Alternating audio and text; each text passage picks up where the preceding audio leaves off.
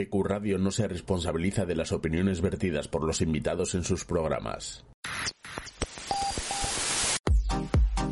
Atención, porque vuelve ¿Qué quiero que vuelve, Fiu? de todo un poco. ¡Ay, madre! ¿Pero cuándo llego? Los jueves, entre las 7 de la tarde y las 9 de la noche. Juan Flores colaborará con APQ Radio esta temporada. Vuelve acompañado en la producción de la mano de Carlos López, de los López de toda la vida. ¡De toda la vida! En la realización técnica, y son años ya, con Fran Rodríguez. El hombre tranquilo. Y por fin le acompañará esta temporada después de muchas negociaciones. César Constantino García. Amigos, amigas, señoras y señores, sean bienvenidos porque comienza de todo un poco. Les dejamos con Juan Flores y su equipo. Madre mía, cómo está la vida.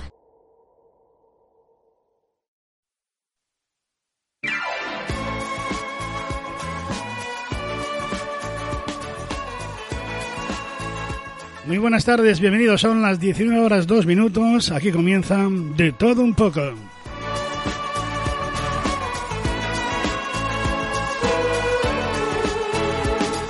Esperando que el programa de hoy les encante, les guste. Comenzamos el mismo con esta precioso, preciosa canción, con este precioso tema de Ava, ¿se acuerdan? ¿Quién no se enamoró? ¿Quién no bailó este Dancing Queen? Como siempre, los saludos cordiales de César Constantino García y Carlos López en la producción. A la otra parte del cristal, como siempre, a los mandos técnicos, el auténtico Fran Rodríguez, el hombre de la eterna sonrisa.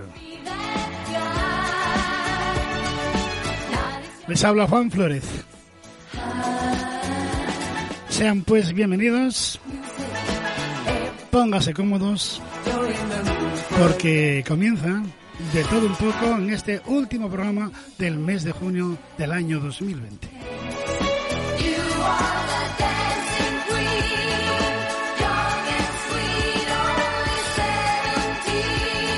Y vamos a hablar con nuestro primer invitado, él es Raimundo Abando Tartier, economista, abogado y empresario. Publica a menudo pues eh, artículos en diarios regionales como el de la Nueva España y también colabora en tertulias radiofónicas con otros medios del Principado de Asturias. Medios radiofónicos, por supuesto. Don Raimundo Abando Tartier, muy buenas tardes, bienvenido. Muy buenas tardes, muchas gracias Juan y muy buenas tardes a todos nuestros oyentes. Oiga, hablando de los medios, a usted siempre atrajo mucho los medios de comunicación, ¿eh? Pues sí, la verdad es que siempre me atrajeron los medios. Quizá sea también una cosa un poco familiar. Bien de herencia, ¿no?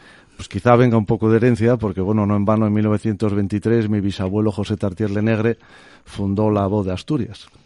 ¿Y no hubo más bisnietos que se dedicasen a los medios de comunicación? Pues no, no, no, yo creo que, que ninguno tuvo la osadía de hacerlo como yo lo hice. ¿Lo llama osadía o, o lo llama valentía?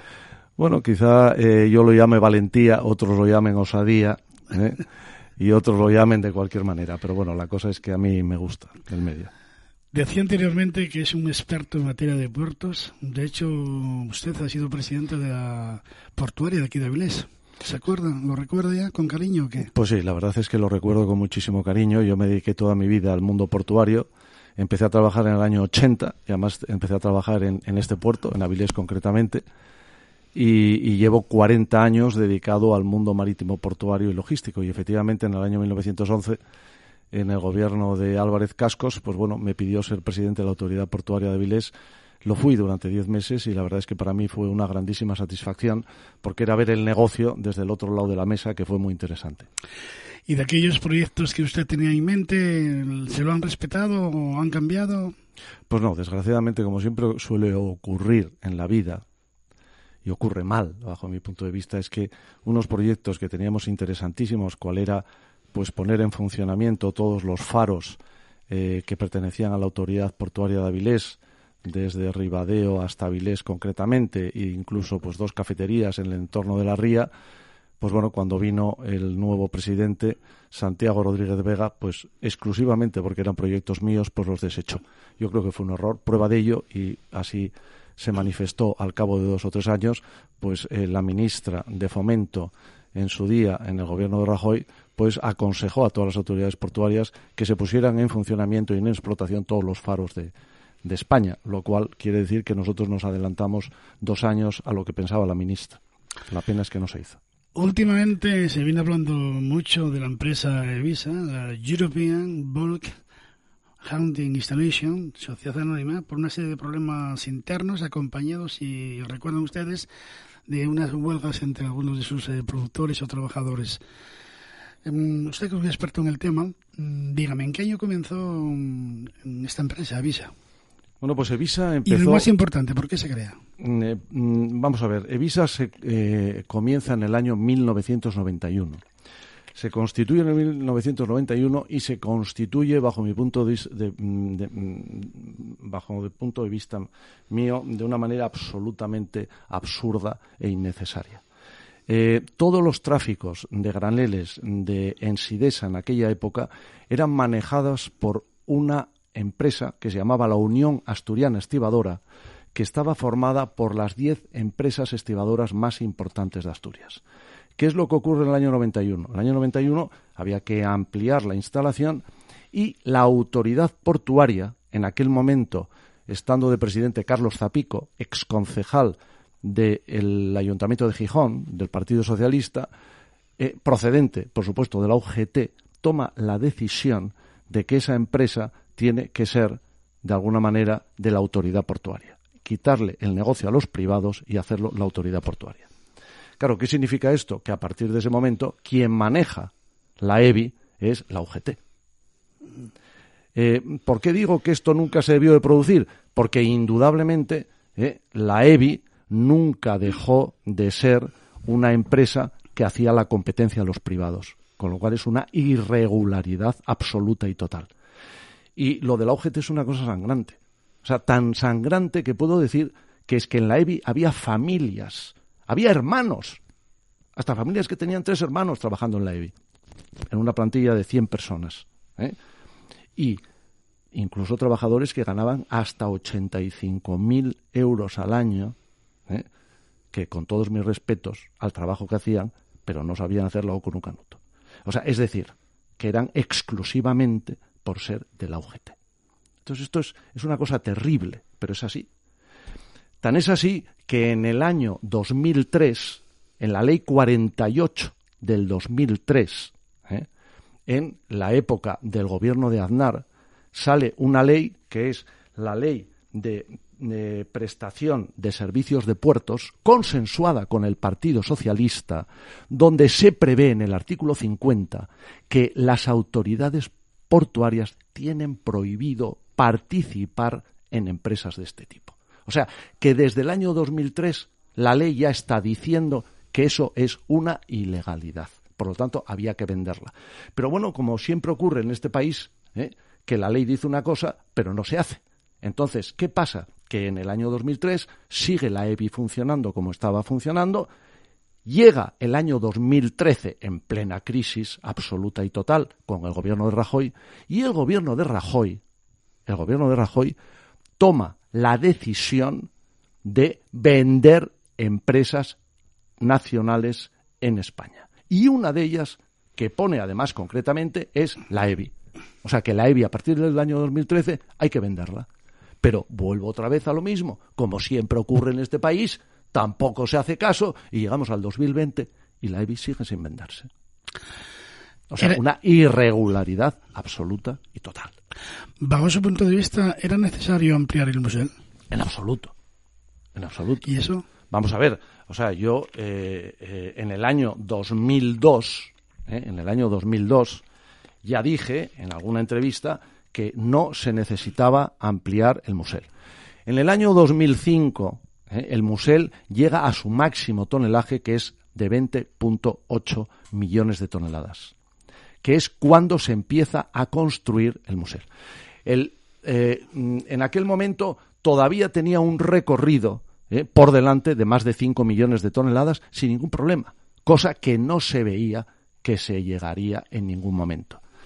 ¿Qué es lo que ocurre? Bueno, pues que con el paso del tiempo, claro, me dio la razón el paso del tiempo, porque se gastan 750 millones de euros en la ampliación del Musel. Y señores, voy a dar un dato. En el año 2005 se mueven por el puerto del Musel 20.8 millones de toneladas. En el año pasado se movieron por el puerto del Musel menos de 18 millones de toneladas. Es decir, 15 años más tarde se mueven menos toneladas que cuando se empezó la ampliación. Cuando, engañando a Madrid como se engañó en el proyecto de ampliación, se decía que en el año 2014 se llegaría a los 30 millones. Bueno, pues señores, no en el 2014, en el 2020 no es que no se hayan llegado a los 30, es que no se ha llegado ni al tonelaje que se hacía en el año 2005. Por lo tanto, se demuestra una vez más que en absoluto era necesaria y que se tiraron 750 millones de euros a la calle. ¿Hubo entonces una falta de control? Bueno, yo creo que hubo varias cosas. O sea, en primer lugar, lo que hubo fue un engaño por parte de los dirigentes de la autoridad portuaria de Gijón a puertos del Estado, que, por supuesto, también se dejó engañar. Hay que decirlo todo. Unos engañan y otros se dejan engañar. Porque si Puertos del Estado hubiera dicho que no, la ampliación no se hubiera hecho. Eso por un lado. Por otro lado, se empieza la ampliación. Y bueno, y aquí empiezan los problemas. En mi opinión, en mi opinión, y lo diré siempre, la adjudicación se hizo a una empresa que no se debería de haber hecho. O sea, para mí la adjudicación está hecha de antemano. ¿Y en qué me baso? Pues en una cosa muy clara, muy clara. Resulta que es muy curioso que la empresa a la que se le adjudica es la única que tiene un contrato con Tudela Beguín, grupo Masabeu, para todo el tema de la piedra. Y la pregunta es, ¿y por qué las demás no? Cuando se adjudica en enero y el contrato es del mes de septiembre. Luego, evidentemente, ahí me lleva a pensar que estaba adjudicada de antemano. Pero es que hay otra cosa muy clara, y es que se adjudica a una empresa que oferta 62 millones más que el grupo SACIR. O sea, el grupo SACIR oferta 62 millones menos que el grupo Dragados. Pero, a casualidad, la autoridad portuaria de Gijón dice, dice, que la segunda empresa de servicios marítimos de obras más importantes del mundo no es lo suficientemente buena. Y que no confía en las canteras que aporta el grupo SACIR. No confía en las canteras. Y resulta que al día siguiente de la adjudicación ya se sabía que las canteras que se iban y se habían puesto encima de la mesa para la adjudicación, que eran las de Aboño, ya no se podía sacar piedra de allí. Hombre, vamos a ver, ¿eh? curioso. Pero claro, es que hay otra cosa, eso fue en la adjudicación, pero luego hay una cosa que bajo mi punto de vista es una prevaricación de libro, prevaricación de libro, y lo diré siempre.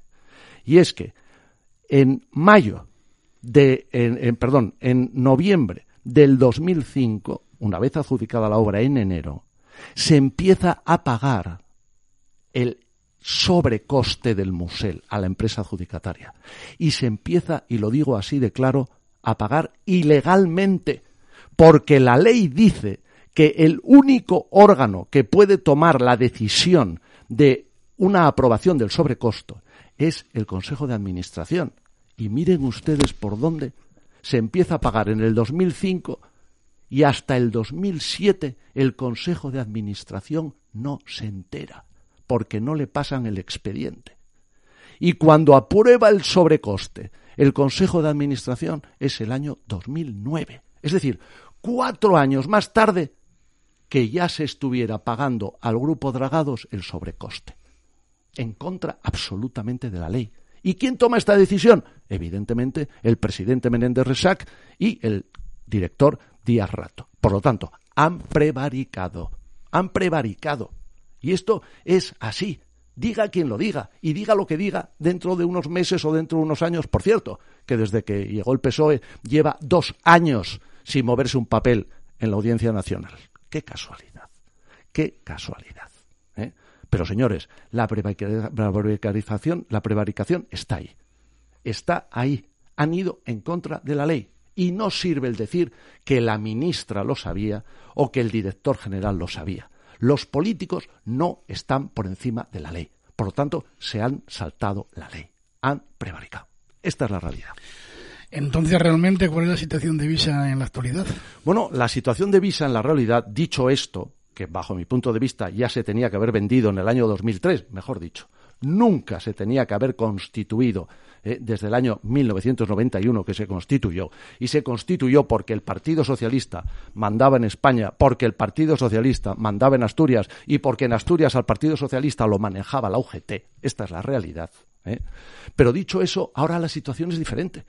Ahora tenemos a un presidente de la autoridad portuaria, el ínclito, ¿eh? el valiente, ese, ese que dijo un día, ¿eh? a sangre y fuego iré contra Raimundo Abando, ese señor fue cuatro años director general de la EBI ¿eh? y no pió y se llevaba fantásticamente bien con los trabajadores. Ahora es el presidente que lleva cinco años. Y ahora, señores, la realidad es que lo que quiere es cargarse la EBI. Esta es la realidad. Que no lo dirá nunca, pero es la realidad. Y entonces yo, ¿eh? fíjese, que yo estoy hablando de que estoy en contra de la Constitución, de no haberse vendido, pero ahora, en la situación actual, si yo soy un trabajador de la EBI, estaría todos los días delante de la casa del señor Lourido eh, tocando una cacerola. Todos los días. ¿Por qué? Porque me parece una sinvergonzada por parte de él lo que está haciendo con la EBI y lo que está haciendo con los trabajadores de la EBI, que es cargarse la EBI. ¿Cree Raimundo Abando que algún día se va a privatizar esta empresa? Bueno, yo creo que sí. Yo creo que algún día se privatizará porque no queda otro remedio, porque ya se tenía que haber privatizado desde el año 2003. ¿eh? Luego, tarde o temprano, se privatizará. Pero las cosas hay que hacerlas bien. Lo que no se puede hacer es como las está haciendo ahora el presidente de la Autoridad Portuaria de Gijón, que la está haciendo mal y en contra de los trabajadores. Cambiando de tema, usted estuvo metido, introducido en la política. ¿La echa de menos? Bueno, la verdad es que eh, yo empecé eh, por una casualidad de la vida, y lo diré siempre, en el año 1987 como concejal del ayuntamiento de, de, eh, de Avilés. Y bueno, el gusanillo está ahí. No es que la eche de menos, pero el gusanillo siempre está ahí. Si le volvieran a llamar, ¿aceptaría la invitación? Es muy difícil porque las condiciones que pondría serían muy duras, muy duras. ¿eh?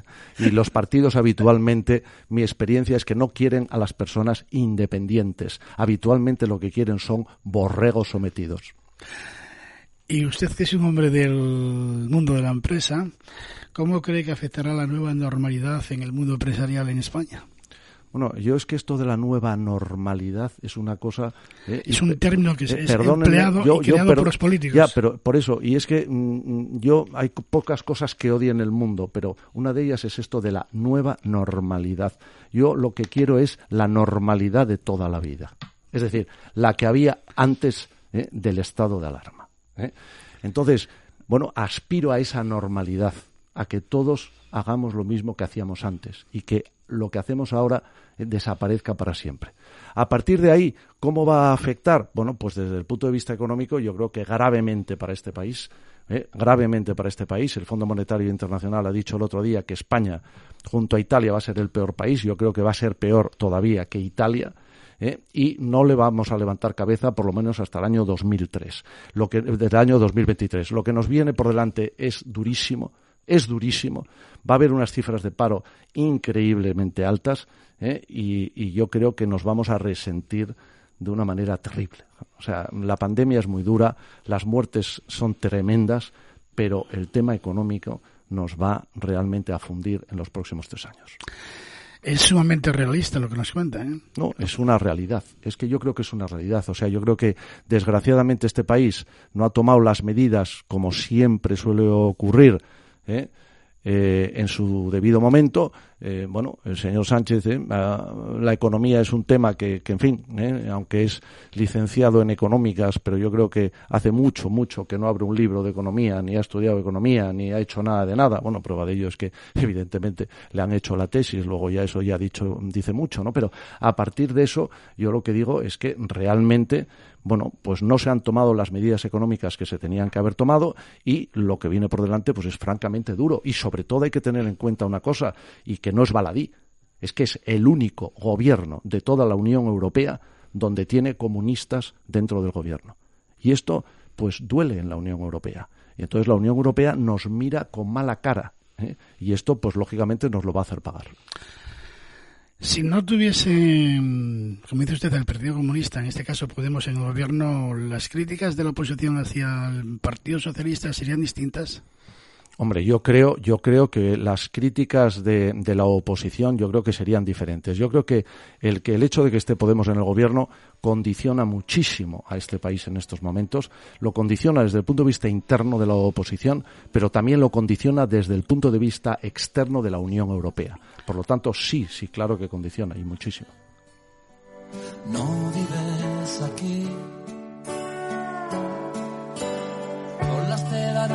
Cada rincón de esta ¿Le gusta este tema? Sí, la verdad es que a mí me gusta mucho la canción melódica. pues a una cosa que se lo dedicamos. Don Ramón de Bondo, gracias por estar con nosotros compartiendo estos minutos de radio en APQ Radio. Por cierto, su emisora. Muchísimas gracias a todos a ustedes y a los oyentes por soportarme.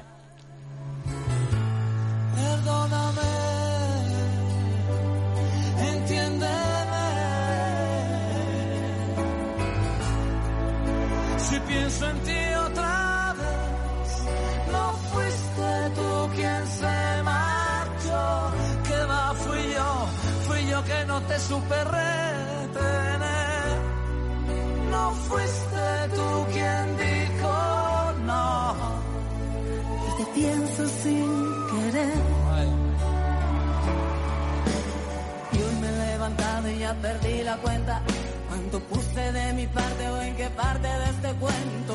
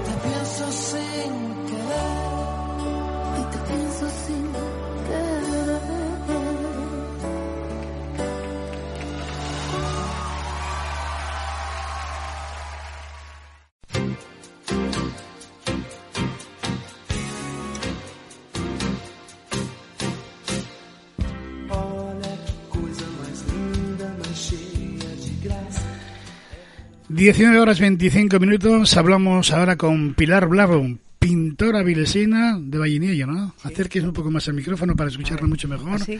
Y así. Bien. ¿Habla ahora? Sí, ¿me oyes? Muy bien, muy bien, sí, sí. No, te tienen que oír los oyentes. sí. De Vallinillo te decía. De Vallinillo. Oye, ¿en qué años, cuándo comenzaste a pintar? Uy, pues habrá 30 años, ahora- 30 años habrá ahora que empecé en la Escuela de Artes y Oficios. Nada más y nada menos, Casualmente, nada más y nada menos que me inicié en esto.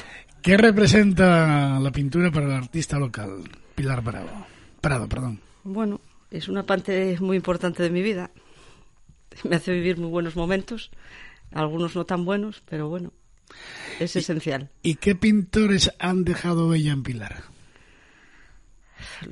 Pintores, bueno, si nos remitimos a Velázquez y pasamos por Turner, que es mi pintor favorito de cabecera. Luego, si me preguntas locales, bueno, fui alumna de Fabila, como supongo que muchos Como la, de los como la aficionados mayoría de al los arte. avilesinos son Exactamente. aficionados, ¿no? Exactamente. Oye, ¿con qué estilo te identificas más? Bueno, la pintura que yo hago es figurativa Mm, y un poco, bueno, una idea romántica del paisaje industrial que forma parte de mi, de mi vida y de mis recuerdos. Normal, viviendo en Exactamente. verías eh, unos paisajes Desde totalmente cría, industriales. sí, cuando era niña me parecían horribles, pero luego mi visión a través del arte cambió. ¿Y cuáles son los momentos de inspiración de Pilar? Uy, muy difícil, ya que soy una mujer que trabaja Habrá a un- tres turnos. No, cualquier momento, no tengo tampoco un momento especial. Yo vivo pensando en pintar, con lo cual me salva de muchas situaciones, como digo yo, ya que tengo un trabajo que no es nada fácil. Trabajo en un servicio de urgencias y eso, bueno, O sea, que tienes el lienzo siempre pre- preparado, siempre, ¿no? siempre en blanco, preparado. Porque igual estás en el pasillo, se te ocurre algo. mm, Sí, ala. sí, tengo mucha capacidad de, de evasión.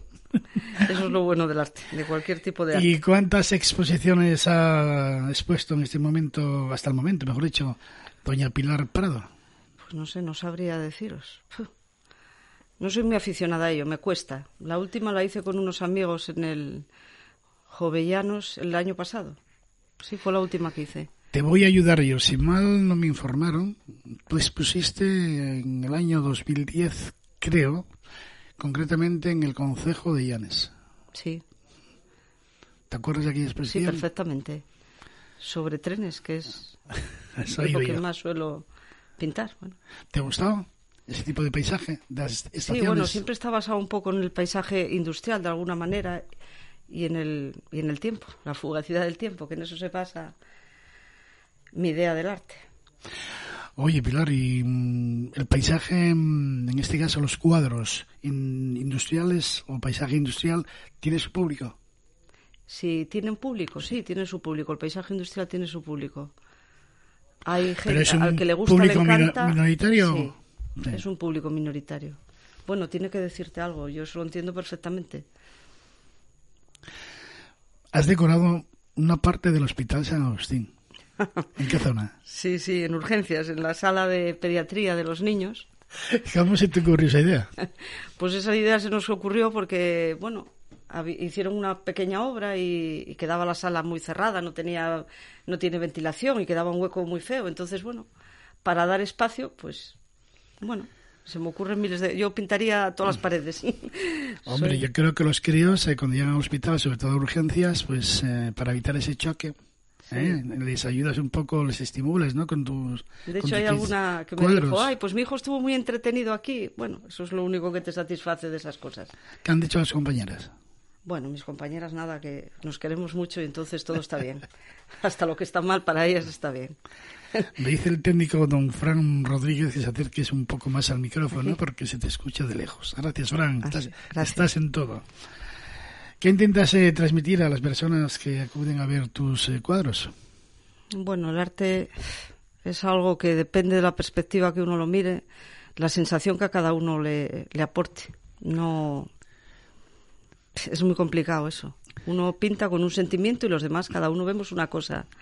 En, un cuadro vemos todos cosas muy diferentes. ¿Y Pilar Prado tiene seguidores?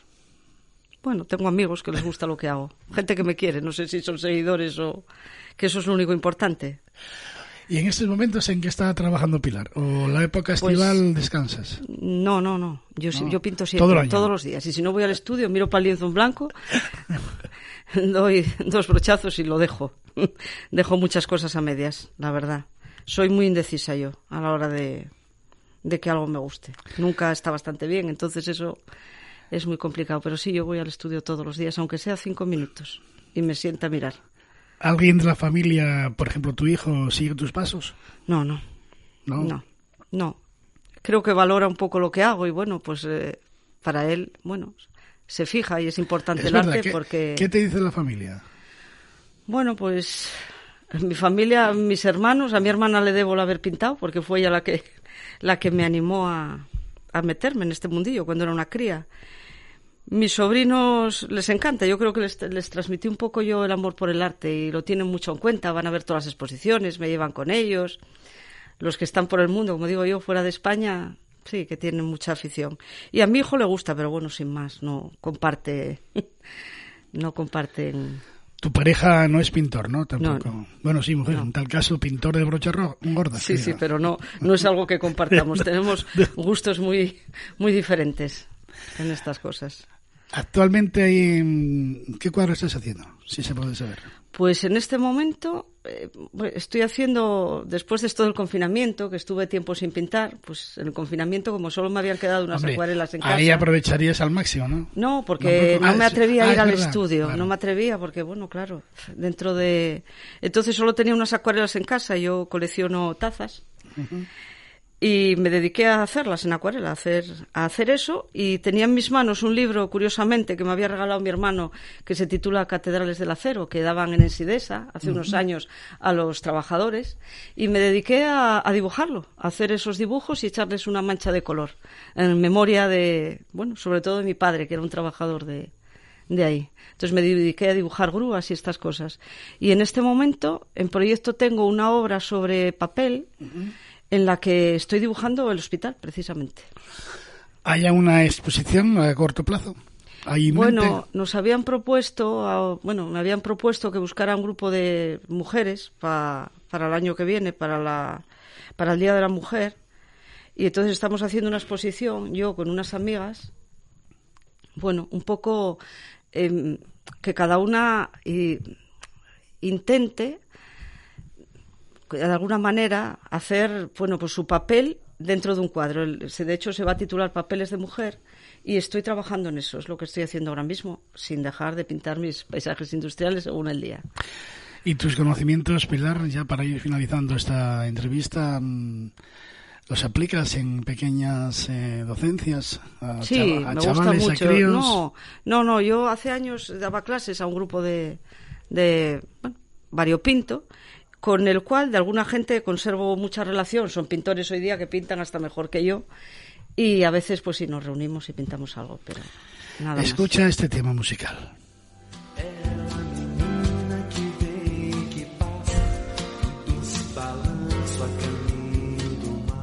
Creo que es una de las canciones preferidas tuyas, ¿no? Pues sí, me encanta, es mi canción favorita, La chica de Ipanema. O sea, que te trae algún que otro recuerdo. Muchos, o sea, me encanta la música brasileña, la escucho desde muy niña.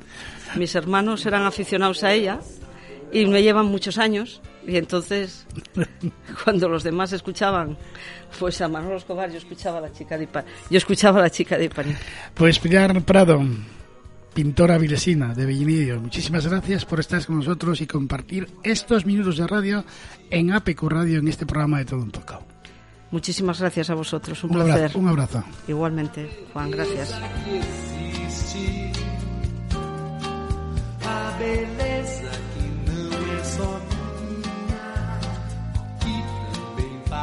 sozinha. Ah, se ela soubesse que quando ela passa, o mundo sorrindo se enche de graça e fica mais lindo por causa do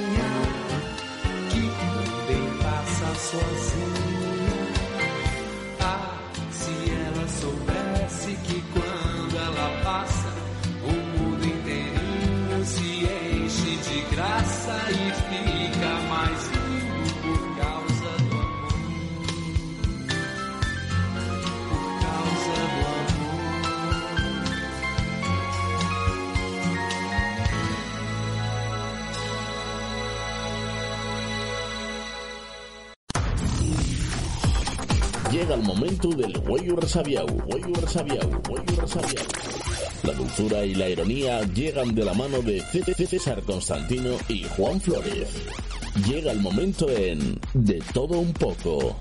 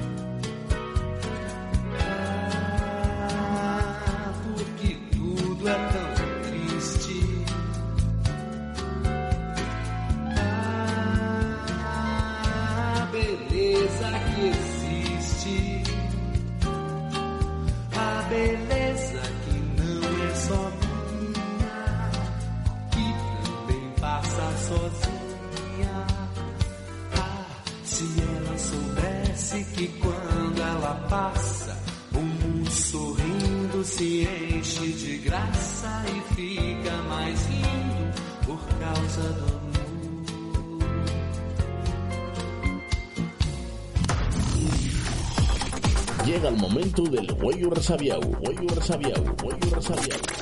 La dulzura y la ironía llegan de la mano de C- C- César Constantino y Juan Flores.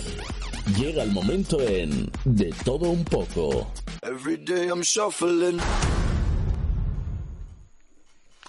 Muy buenas tardes de nuevo con todos ustedes. Están las 19 horas 39 minutos. Esto es el Goyo Resabiao César Constantino García. Muy buenas tardes. Buenas tardes, Juan. ¿A quién tenemos hoy? Pues hoy hablamos de fútbol, preséntamelos tú. Para eso es el director de, a los hombres del... Dígame, Fran. Ah, César Constantino, que se arriba más al Sí, más. ¿Le vale bien así? Vale, correcto, jefe. Señor Fran, siempre Tenemos a Sal de Rillán, que es el presidente de la Bliss Stadium. Nos acompaña Monche Herrero y también Manel, conocido por todos ustedes. También estuvo ya en ese estudio hace unos eh, un mes más o menos. Muy buenas tardes a los tres. Buenas tardes. Buenas tardes. Sal de Riñán, ¿quién te lo iba a contar a ti que dentro empezaste hace cinco años a hacer un club como era la Blaze Stadium? Casi, casi dentro de un mes se prevían aquellas colas en la zona del atrio. Doblaban prácticamente la esquina para que la gente quería hacerse socia de la Blaze Stadium. Bueno. y cinco años más tarde ya vais camino de tercera división. No, estamos en tercera división. ya. Eh, tengo que corregirte. No hice yo el club. El Bueno, club ya. hicimos un montón de Un montón de socios. socios, sí, sí. Eh, pero, pero bueno, sí, la verdad es que parece que fue ayer y, y han pasado muchísimas cosas. Eh, afortunadamente casi todas buenas. Y, y sí, la verdad es que no deja de ser que no deja de ser un sueño cumplido el llegar a donde estamos en tan corto espacio de tiempo. Eh, uno de los que está aquí el primer año colaboró con nosotros para ello también. ¿A quién te refieres? A Manel. A Manel. Era entrenador nuestro también, el primer año, junto a Luis Castro. Un sueño que se cumplió a base de mucho esfuerzo, ¿no? A ver, eh, mucha ilusión, sobre todo ilusión, el esfuerzo. Tú ya sabes que en estos, en estos temas eh, el esfuerzo, cuando haces algo que te gusta, no, no es tal, ¿entiendes? Es ilusión y, y, bueno, trabajo sí, trabajo sí, porque si no, si no hay trabajo no hay, no hay resultados, eso está claro. Pero no es esfuerzo como esfuerzo, lo tomas como un hobby, como una afición y el pretender hacer las cosas lo mejor que se pueda para que, para que se den estos frutos, ¿no? ¿Cuántos socios hay en la actualidad?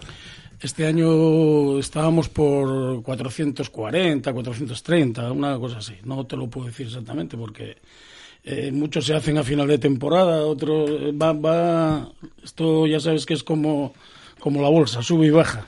Socios fieles a la Avilés Estadio, ¿no? Sí, sí, la verdad es que estamos en un, en un nivel que, que se ha mantenido hace ya tres o cuatro años.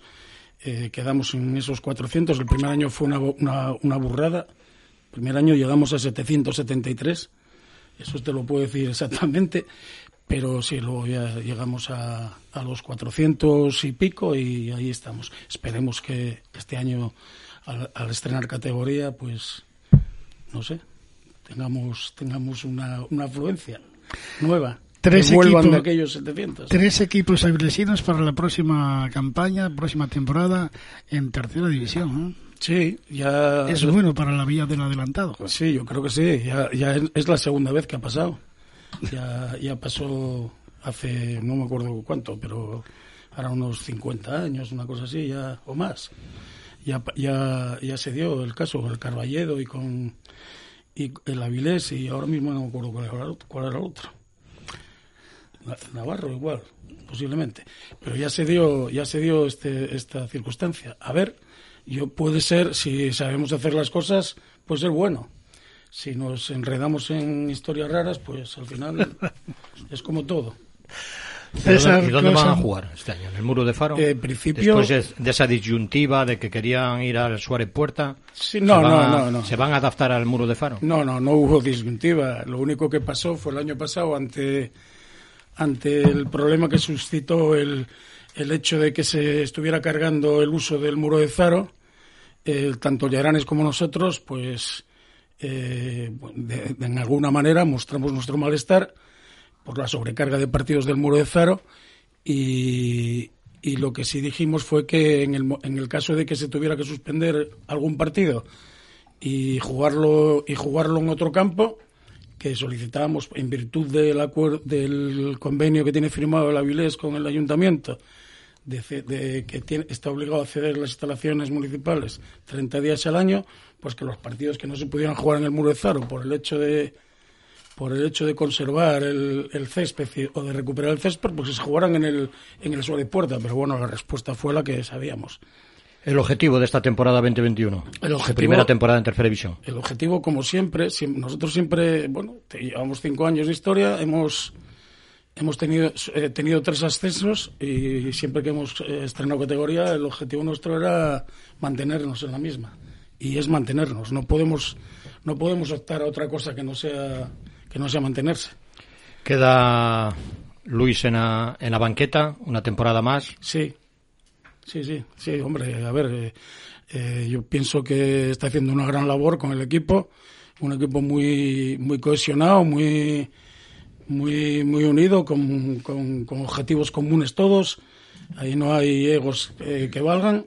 Hombre, cada, cada jugador es un mundo y cada uno es una historia, pero bueno, se conjugan todos los egos personales y en beneficio de, del equipo. Entonces, oye, eh, eso es una tarea que es, que es propia del entrenador y lo está gestionando bien y hay que seguir. No nos podemos quejar, oye, dos años que llevan el club en, en preferente y el primero estuvimos a punto de ascender por falta de un gol de lealtad y el segundo ascendimos. O sea que mejor no se puede hacer. ¿Qué opina del acuerdo de colaboración con el San Fernando? Bueno, ¿Positivo para la Avilés Stadium? Muy positivo, muy positivo. Estamos a estamos eh, llegamos a un convenio con un con un equipo que o con un colegio en este caso que, que es ejemplo de, de cantera que que han salido ahí, solo hay que mirar, bueno, aquí tenemos dos jugadores, dos grandes jugadores que han salido de, de esa cantera, entonces eh, al final, si, todo va bien, que no tiene por qué no ir bien, porque la verdad es que es una delicia tratar con esa gente, eh, al final tiene que verse los frutos y va a ser bueno para el estadio. Y yo creo, espero que bueno para San Fernando también. Pues tenemos a los responsables de haberse llegado a ese acuerdo, Monchi Reguero y Manel Menéndez, responsables deportivos de la Escuela de Fútbol de la Avilés Stadium y del Colegio San Fernando, acuerdo de fialidad. ¿En, qué consiste principalmente Reguero y Manel? Explicármelo un poquito en qué consiste. Primero Reguero, vamos a... Bueno, buenas tardes, lo primero a todos. Gracias por invitarnos. Un placer estar aquí, como siempre, que miráis por el deporte avilesino.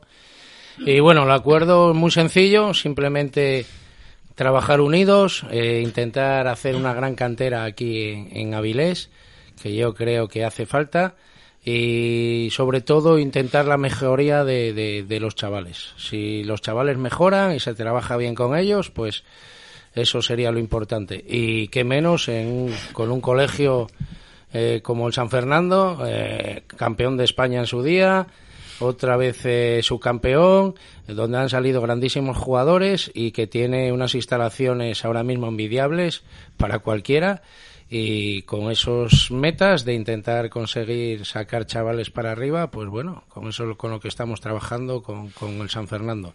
Y más luego, pues teniendo un coordinador como Manel, que nadie mejor que él, que sabe de esto más que nadie, pues para, para juntos eh, intentar hacer un gran club, ¿no? Monchi Reguero, usted ya estuvo en la escuela del Crinal y fue un gran trabajo. San Fernando tiene los mimbres también, ¿no? Y también su cantera de la Viles Stadium. Sí, sí, no, yo creo que ahora está siendo mucho más fácil que cuando, que cuando empecé en el Crinal, ¿no? En el Crinal había una infraestructura mucho más pobre, aparte de eso el colegio no colaboraba nada con el club, entonces, bueno, aquello fue una historia también que, bueno, al final dio su fruto también gracias a la cantidad de gente que colaboró conmigo su expresidente, el señor Vitorino Arias y mucha gente más, la verdad que se implicaron en el proyecto y se hizo una grandísima cantera en Avilés, una de las mejores. Y aquí ahora mismo, pues bueno, con el San Fernando, este, ahora mismo va a ser mucho más fácil. La verdad que también hay que dar las gracias al Avilés Deportivo, que, que, que en su día también, eh, pues bueno, tenía ahí unas categorías muy aprovechables que no fue empezar de cero y la verdad que les estamos muy agradecidos a su expresidente Adrián que, que también es un artífice un artífice del Avilés Stadium que en dos años ha subido el juvenil de, de segunda juvenil a primera juvenil y de primera juvenil a Liga Nacional, ¿no? Entonces, bueno, son una serie de circunstancias que se están dando pero bueno, como digo yo también, la tierra es para el que la trabaja, ¿no? Será que algo bueno también estamos haciendo y toda la gente que quiere trabajar también con nosotros en un buen ambiente, en ambiente sano, ambiente de fútbol y, ya te digo que vamos a por todas. ¿Cuántos clubs aporta la Viles Stadium a este acuerdo? Eh, ¿Cuántos, bueno, cuántos, cuán- cuántos, ¿cuántos clubs, equipos? ¿Cuántos equipos? ¿Cuántos futbolistas? Sí, bueno, bueno, equipos, el, el estadio, bueno, tenemos también, no sé si lo sabes, para nosotros es súper importante, un equipo de, de, de diversificación funcional. Eh, y este año y este año incluso vamos a aumentar los miembros de ese equipo y para nosotros eso es, es un orgullo total, ¿no? Y luego, pues este año también vamos a tirar por una línea de fútbol femenino también, porque creemos que, que el fútbol femenino en Avilés se le puede sacar un alto rendimiento, ya que tanto Oviedo, el Oviedo como el Sporting se están aprovechando de cantidad de jugadoras de fútbol de Avilés, ¿no? Igual será porque no tienen una oferta en condiciones, entonces nosotros intentaremos este año empezar con un alevín femenino que lo van a componer 14 jugadoras y un infantil masculino que lo van a componer de momento 18 jugadoras, más luego ya el regional que tenemos, que desde aquí invito a cualquiera que quiera venir este año a apoyarnos y, participar en nuestro equipo, que tiene las puertas abiertas. Y luego tenemos unos 16 equipos de, de entre fútbol sala y, y fútbol grande. Y, y jugadores, pues andaremos cerca de, de los 300. ¿Y dónde van a jugar? ¿Dónde vamos a jugar? Pues bueno, eh, es muy fácil, en un campo de fútbol. El Colegio San Fernando, fácil, en un campo de fútbol. Campos de la Toba. Eso no te puedo decir tanto porque el problema que tenemos, Porque como ahí hay todo, cam- porque ahí hay campos también, el ¿no? problema que tenemos en Avilés, como en todo, pues bueno, es que hay muchísimos equipos y menos campos de fútbol. Entonces, pues claro, eh, por eso hay el a- estadio no tiene campo de fútbol propio, no tiene instalaciones Hay que ir a la propias. casa consistorial. a- Entonces habrá que ir a picar puertas y para que los chavales puedan hacer deporte y jugar al fútbol. Entonces unos jugarán en Miranda, otros jugarán en la Toba, otros jugarán, pues no lo sé, eh, pero el caso es que en algún sitio tenemos que jugar. ¿Ya estáis en negociaciones? ¿Con quién? Con la, con la entidad estatal. como digo yo. No sé, yo lo mío es lo deportivo, que es lo que me preocupa. Eso Eh, tiene que ir los otros y- temas y Borja están, Iglesias. están los pesos pesados del Poner club. la alfombra roja correspondiente. Lo que sí te digo que bueno, eh, la ciudad y el deporte está creciendo y las instalaciones pues tienen que crecer. Y ahora vamos a hablar con una persona, si les digo el nombre, a lo mejor no lo conocerán, lo conocerán con su nombre de guerra, pero si les digo que vamos a hablar con, voy a centrar la imagen un poco, con José Manuel Menéndez Ferimia, 11 temporadas en Primera División, 234 partidos, 4 goles, Zaragoza, Tenerife, Betis y Real Sociedad con el Oviedo en cuatro equipos, Real Oviedo, Deportivo de La Coruña, Numanfe y Tenerife, más de 17.000 minutos en primera, campeón de liga, temporada 1999-2000 con el Deportivo de La Coruña, una Supercopa 2002-2003 con el Coruña, en la temporada no- 89-90 ascendió con el Real Avilés a Segunda División, siete temporadas en Segunda División, 155 partidos en cuatro equipos, más de 11.000 minutos, jugó dos partidos de la Europa League ante el Panathinaikos y el Arsenal con la camiseta del Deportivo de La Coruña, 234 partidos en primera, 155 en segunda, 104 en segunda B, 25 en Copa del Rey, de nombre Manel. Bueno, yo creo que la gente ya le conoce, Manel. Pensaba que ya no ibas a bueno. acabar ya. Manel, toda esa trayectoria ahora lo está usted plasmando después de abandonar la plática del fútbol en el San Fernando con Boris, que estuvo el pasado lunes aquí comentando con nosotros el partido, con Geni. Eso es muy importante para los niños, ¿eh? decirle quién es Manel, quién es Boris, quién es Geni, se aprende ya. Hombre, eh, para, para ellos nuestros nombres no, no les suenan para nada. Nosotros somos ya bastante mayores para ellos. A ellos les suenan los nombres más actuales. Pero bueno, sí, para igual para sus padres o para familiares. Eh, la verdad que nosotros cuando empezamos allí en el San Fernando empezamos de una forma donde sabíamos que, que bueno que había que pelear en muchas cosas puesto que es un colegio y, y un colegio para algunas cosas en lo relacionado sobre todo en el fútbol es más cerrado que, que un club y la filosofía no, no iba a ser la misma el, el tener que andar eh, a veces diferenciando lo que es un colegio o un club a veces te, te llevaba a muchas confusiones y, y bueno, eh, fuimos, la verdad que fuimos peleándolo durante, durante años. Y este año, pues mira, eh, se da la posibilidad de, de hacer un, eh, una filialidad con, con el estadio. Eh, yo, te digo, yo estoy contentísimo de que, se haya hecho porque no solamente porque sea el estadio, que, que para mí es mi casa, estuve en el primer año de, de la creación del club, eh, tuvimos el ascenso, eh, sigo manteniendo relación con la gente, eh, es un club muy familiar y veo que hay la posibilidad de que el colegio cambien los conceptos de que son de colegio a, a que sean eh, un equipo más de competición y, y buscar otros objetivos y que, que bueno que poco a poco los niños se vayan enganchando y que les sea difícil dejar el colegio cosa que no está pasando hasta ahora ¿Cuántos equipos tenía el San Fernando? ¿Cuántos va a aportar a este acuerdo? Pues ahora mismo yo creo que son 13, me parece 13 equipos federados eh, y normalmente luego ya, pues según va llegando el curso, ya vamos confeccionando equipos de intercentros donde juegan en los colegios de aquí de y luego los chupetines que llamamos nosotros que son los minis, que ahí la verdad que la, la gente se apunta, se apunta encantada, suele haber unos 30 niños más o menos, 30, 33, 35 niños, va variando, pero eh, al final ese es el, esos son los mimbres de lo que podemos luego atraer a los equipos eh, federados.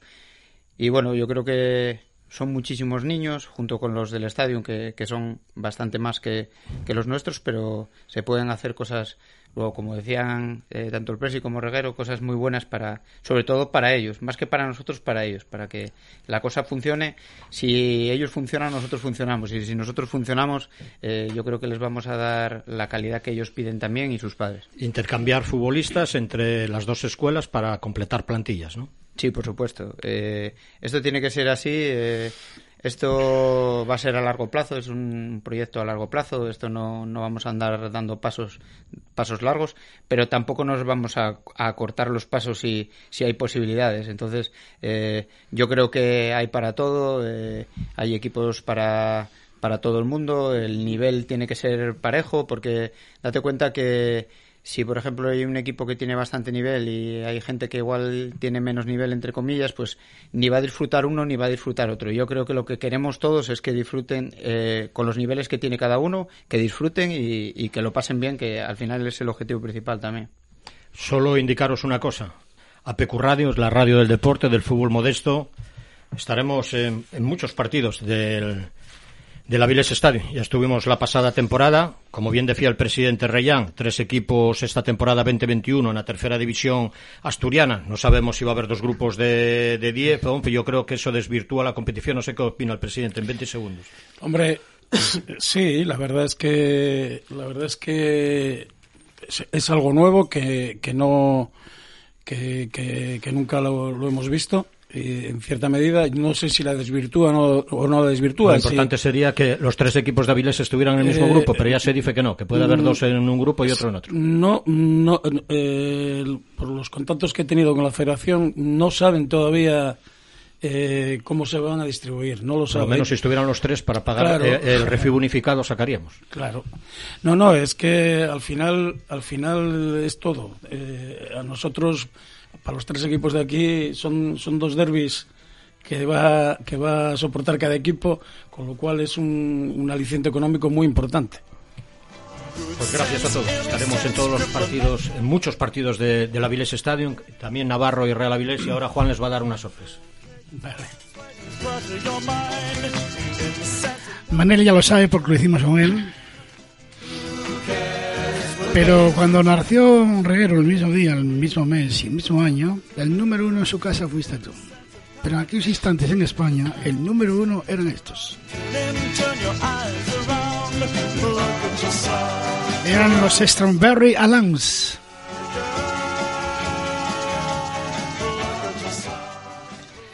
Sin embargo, cuando naciste tú, el mismo día, el mismo mes y el mismo año, Sal de Reñán era el número uno en su casa. En España era Elvis Presley. Como ese Hound Dog, perros de caza. Qué viejo soy. César, nos despedimos, ¿no? Gracias, gracias Reguero, gracias Manel, un auténtico placer. Muchas gracias, gracias a presidente, y que no sufra mucho. Muchas No, esperemos que... A ver, yo al fútbol vine para disfrutar, no vine para sufrir, ¿eh? Eh, en el fútbol se gana, se empata y se pierde. Eso está claro. Si, si podemos ser felices, pues mejor, ¿no? Es uno de los deportes que se pueden dar tres resultados. Sí, en sí. otros deportes, dos. Dos nada más. Gracias a los tres y ya sabéis. APQ Radio es vuestra casa. muchísimas gracias a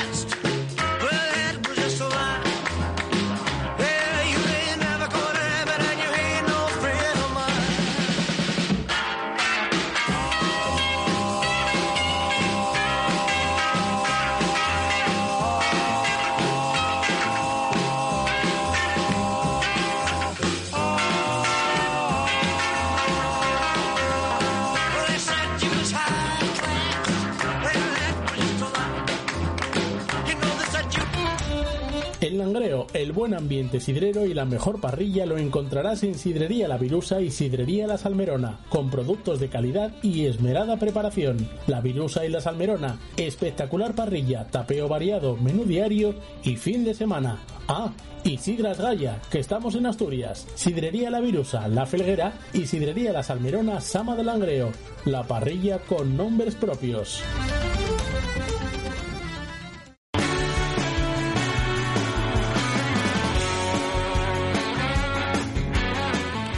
Aquí comienza Tócalo otra vez Albarrán.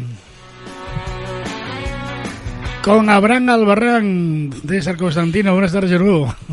Buenas tardes, Abraham. ¿Qué tal? Hoy no pudo ir a la playa, ¿no? No, cada día me ponéis más tarde. Amigo, ya, sabes lo que es este hoy- programa. Hoy, tuvimos muchos invitados, Albarrán, muchos invitados. Dígame ya, algo. ¿Alguna novedad, alguna novedad en el Real Avilés 2021? ¿Hay fichajes o no? Que hoy el entrenador no fue a la playa.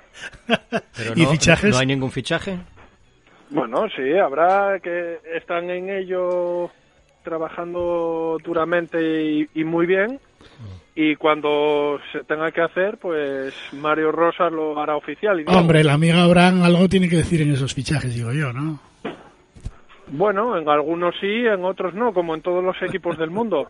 Hay entrenadores que, tienen que fichar ellos para hacer las plantillas dependiendo, dependiendo la categoría y dependiendo muchas cosas. Y yo, por suerte, pues tengo gente por encima mía que sabe de esto y me facilita las cosas. Sabe que no va a haber público. Primera, segunda. A las comunidades autónomas se les aconseja también del Consejo Superior de Deportes, Irene Lozano, que no haya público en los estadios, ni en primera, ni en segunda, ni en las fases de ascenso a segunda división B, ni tampoco a segunda división. ¿Qué le parece?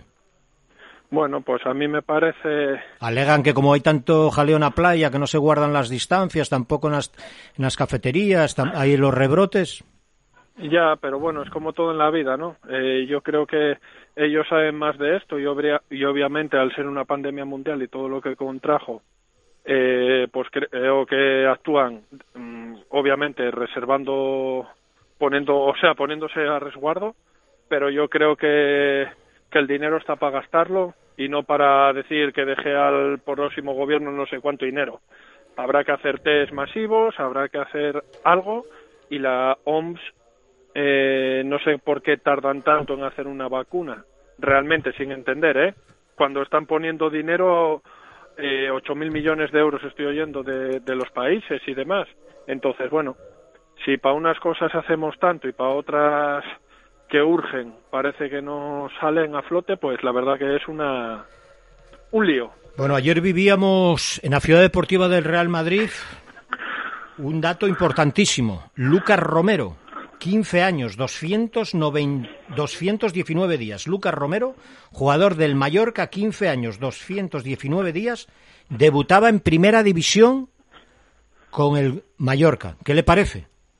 Pues bueno, brutal, brutal. Eh, al chaval no lo he visto y la verdad que, mira, nada más que llega a casa, obviamente miraré en YouTube para tener un poco más de... Mira, le digo yo, le digo yo un poquito. Mire, Lucas Romero nació, nació en México, superó una Sí, marca que ha perdurado desde 1940 40, cuando el feltiña Francisco Bao, apodado Sansón, debutó con 15 años y 255 días. El Rocky de la Liga Española desde que se creó en el año 1928. Yo creo, ya- no, el detalle es, eh, nada, como siempre tú, eres el único que lo puedes tener y, y- y Google, como digo yo. No, hombre, hay que porque- buscarlo. Yo, como todo en la vida, solo está, solo está Internet. Y también, ¿qué le parece? También el árbitro asturiano César Muñiz Fernández, 15 años en primera, es el nuevo director general del Talavera. Hostia, pues mira, pues tengo buena relación con él.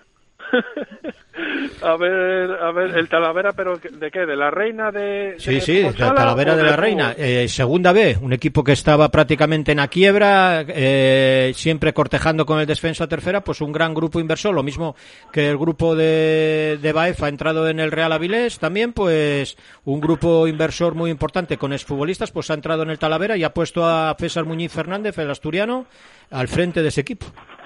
Bueno, pues me alegro por él, pero bueno, realmente eh, lo único que nos preocupa es el Avilés, eh, que salgan bien las cosas y ojalá algún día juguemos contra el Talavera en una categoría superior, pero ¿Y usted en la banqueta? eh, bueno, esto ya sabes que se sufre mucho desgaste, ¿eh? Mira Bueno, cómo tiene que quedó, estar cuatro o cinco mira años, cómo subir el equipo a quedó- segunda. Eh, ¿eh? Subir al equipo a segunda. Yo ya lo digo, si me ponen buenos jugadores, es como dice la gente, ¿eh? el fútbol es de los futbolistas y vamos a ir paso a paso. Ojalá podamos jugar esta temporada y que vivamos un ascenso, sería bonito, en la fuente esa que quitaron o van a quitar, pero bueno, algo, algún sitio habrá. Abraham Albarrán, gracias y buenas tardes. Amigos, los tertulianos piden paso. Un abrazo. Bueno, bueno, anda, pues espero que hablen de todo menos de la Avilés. Hasta luego. Venga, chao. no cuenten las horas, que los que matan se mueran de miedo y que dejen de matar de una puta vez, que el fin del mundo te pille bailando, que el escenario te tiña las canas, que nunca sepas ni cómo ni cuándo, ni ciento volando, ni ayer ni mañana que el corazón no se pase de moda, que los otoños te doren la piel, que cada noche sea noche de boda, que no se ponga la luna de miel. Que todas las noches sean noches de boda, que todas las lunas sean lunas de miel. que las verdades no tengan complejo, que las mentiras parezcan mentiras, que no te den la razón los espejos, que te aprovechen mirar lo que mira, que se divorcie de ti el desamparo, que cada cena sea tu última cena que ser valiente no salga tan caro, que ser cobarde no valga la pena, que no te compre por menos de nada, que no te venda amor sin espinas, que no te duerma con cuentos de hadas, que no te cierre el bar de la esquina que el corazón no se pase de moda, que los otoños te doren la piel, que cada noche sea noche de boda, que no se ponga la luna de miel. Que todas las noches sean noches de boda, que todas las lunas sean lunas de miel.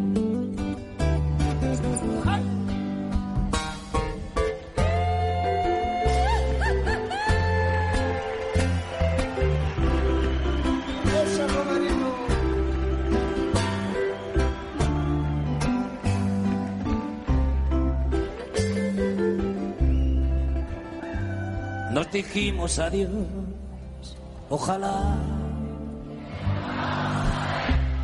ojalá, ojalá.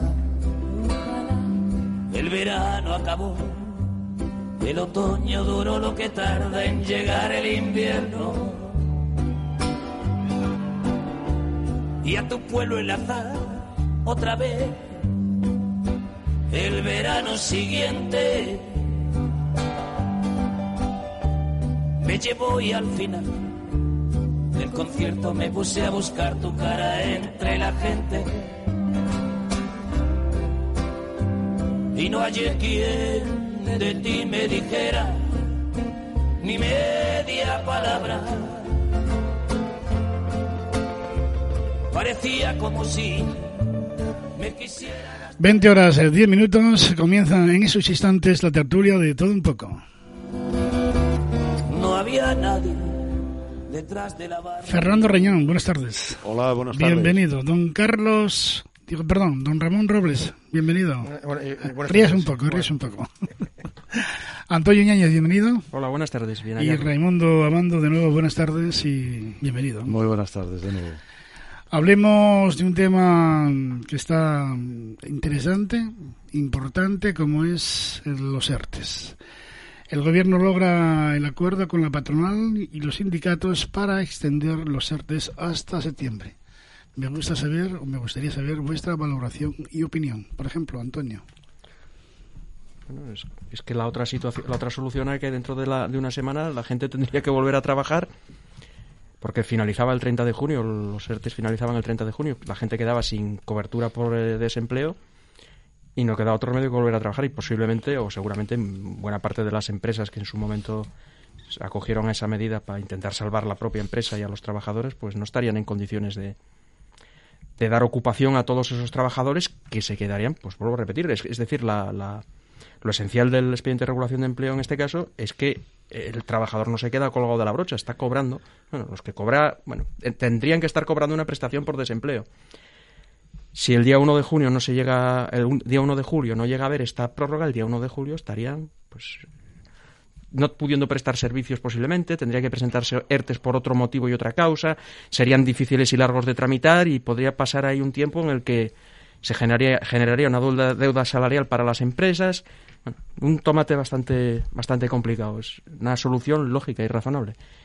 Y que posiblemente no se acaben con la prórroga en septiembre, sino que a lo mejor si las arcas del Estado no se pueden permitir esto, pues poco se podrán permitir, pero deberían de, de pensar a más largo plazo, por lo menos final de año. Fernando Reñón. Bueno, yo creo que los ERTES fue una medida que se tomó ante un hecho que todos conocemos y que eh, todos nos tuvimos que enfrentar. Y bueno, independientemente de que el final de esa medida era el 30 de junio, yo creo que era un clamor de todo el mundo que los ERTES se tenían que prorrogar como mínimo hasta el 30 de septiembre.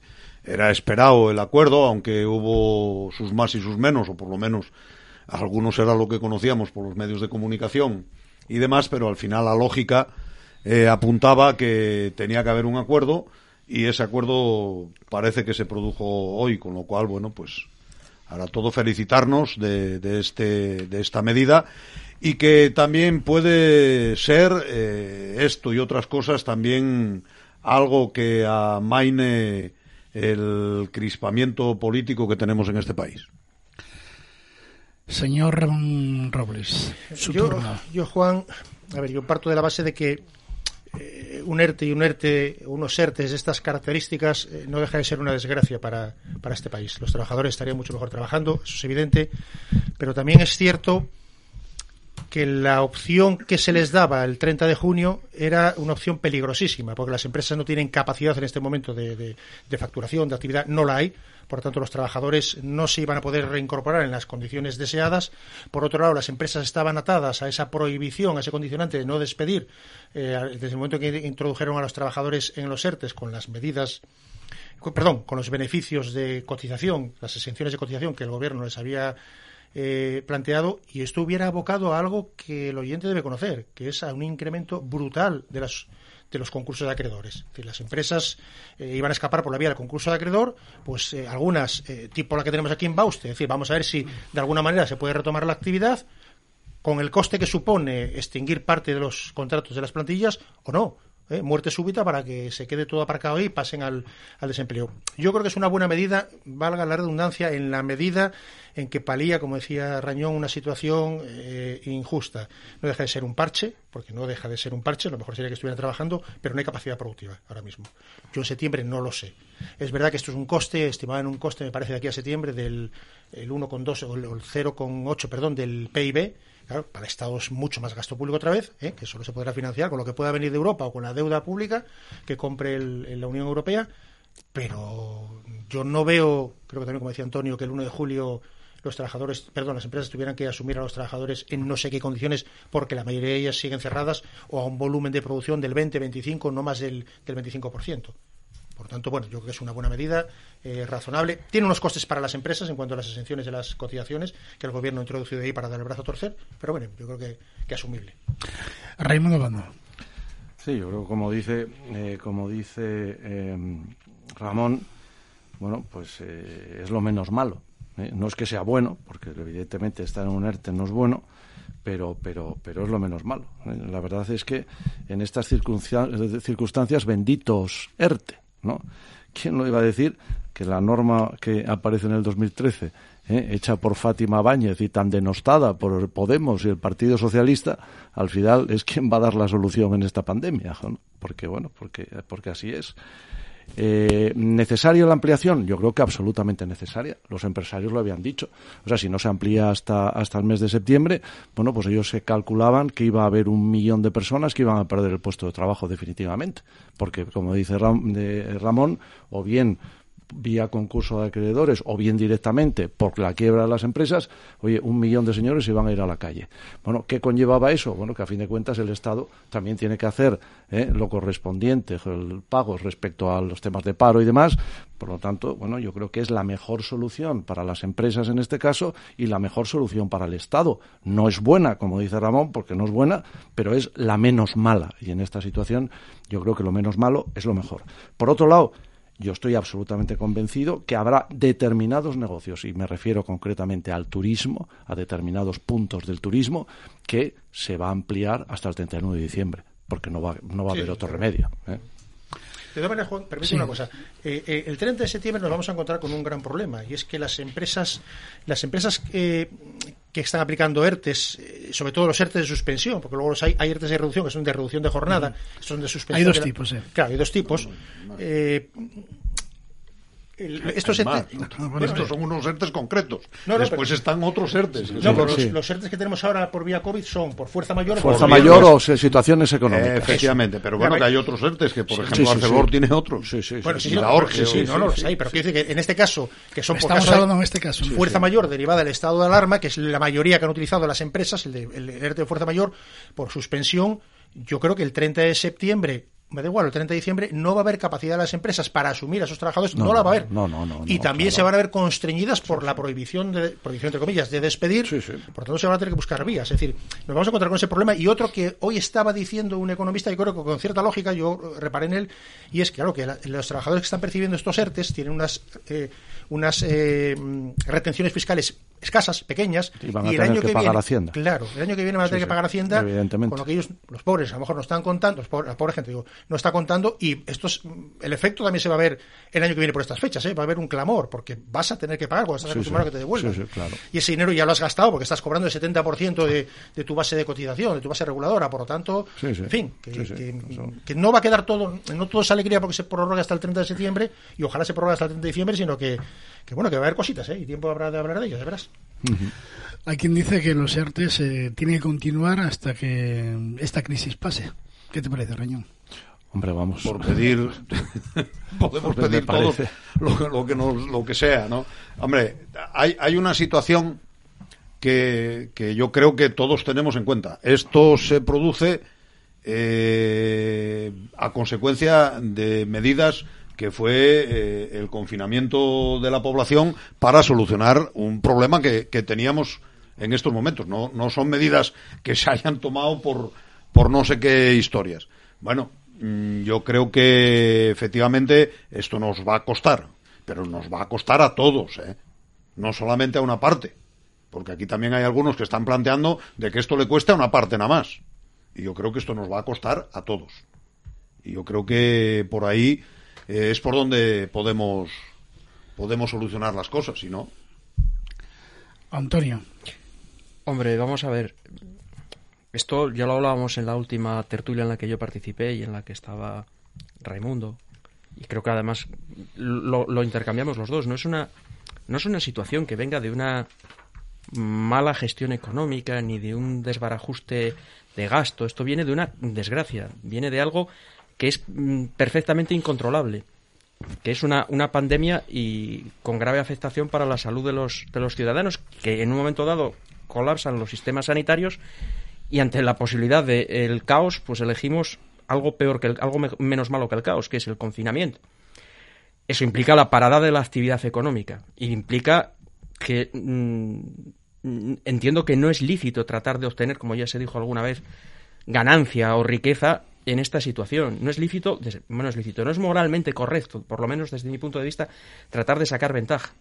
Se trata de que mm, yo entiendo que al vivir en un mundo de intercambio de servicios y de venta de productos, de comercio, a todos nos interesa que la situación esté bien.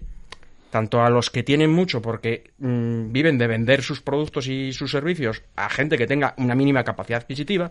Es decir, a nadie le interesa que España se vuelva a Tanzania o se vuelva un país africano.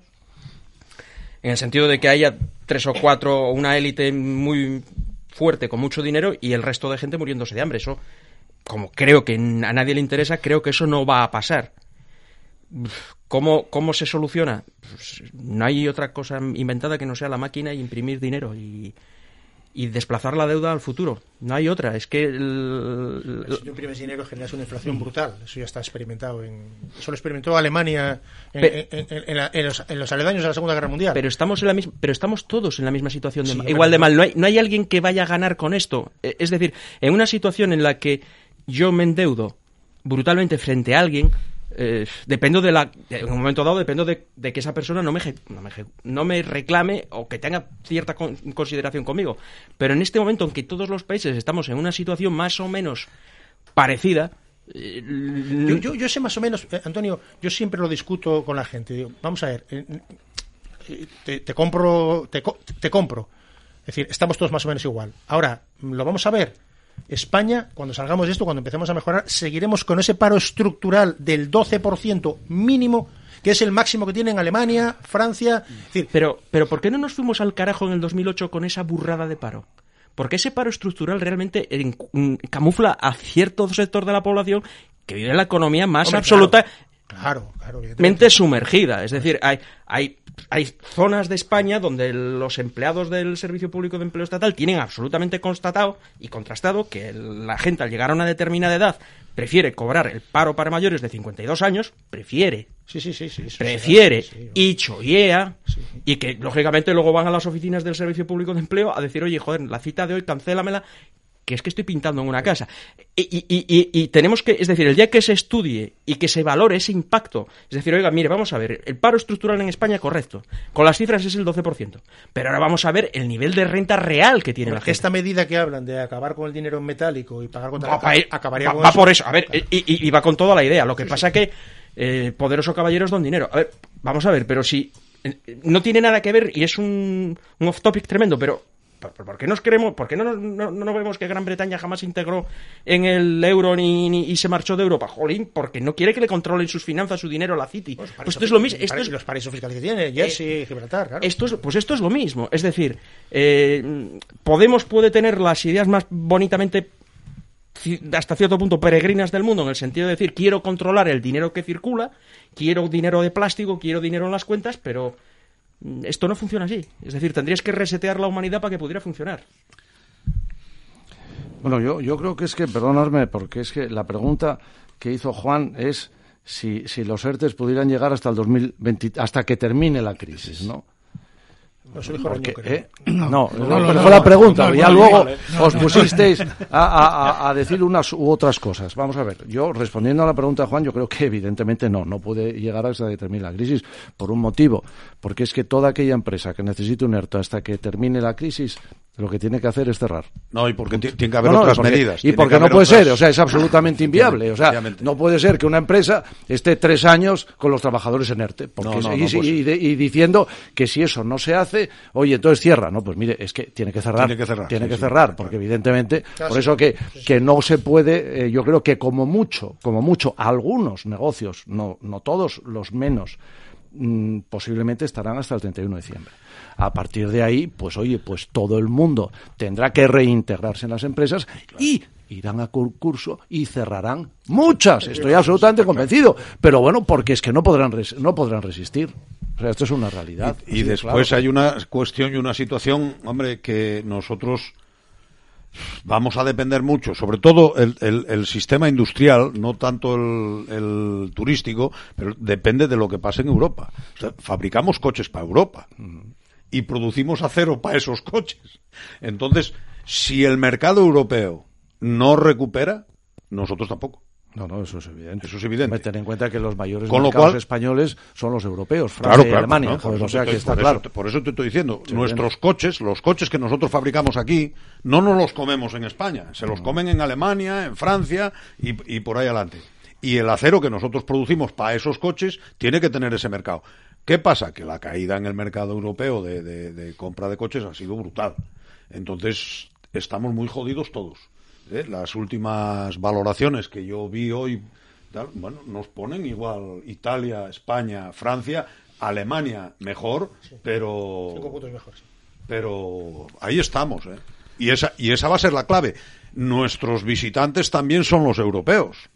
O sea, somos nosotros también, pero nuestra mayor eh, riqueza de- de- del turismo es el, el- el europeo que viene, que viene a España. Las últimas cifras que del año pasado superábamos los 84 millones de, de gente que venía de, de fuera. Claro, eso es que se ha caído en todo el mundo. Y en Europa también.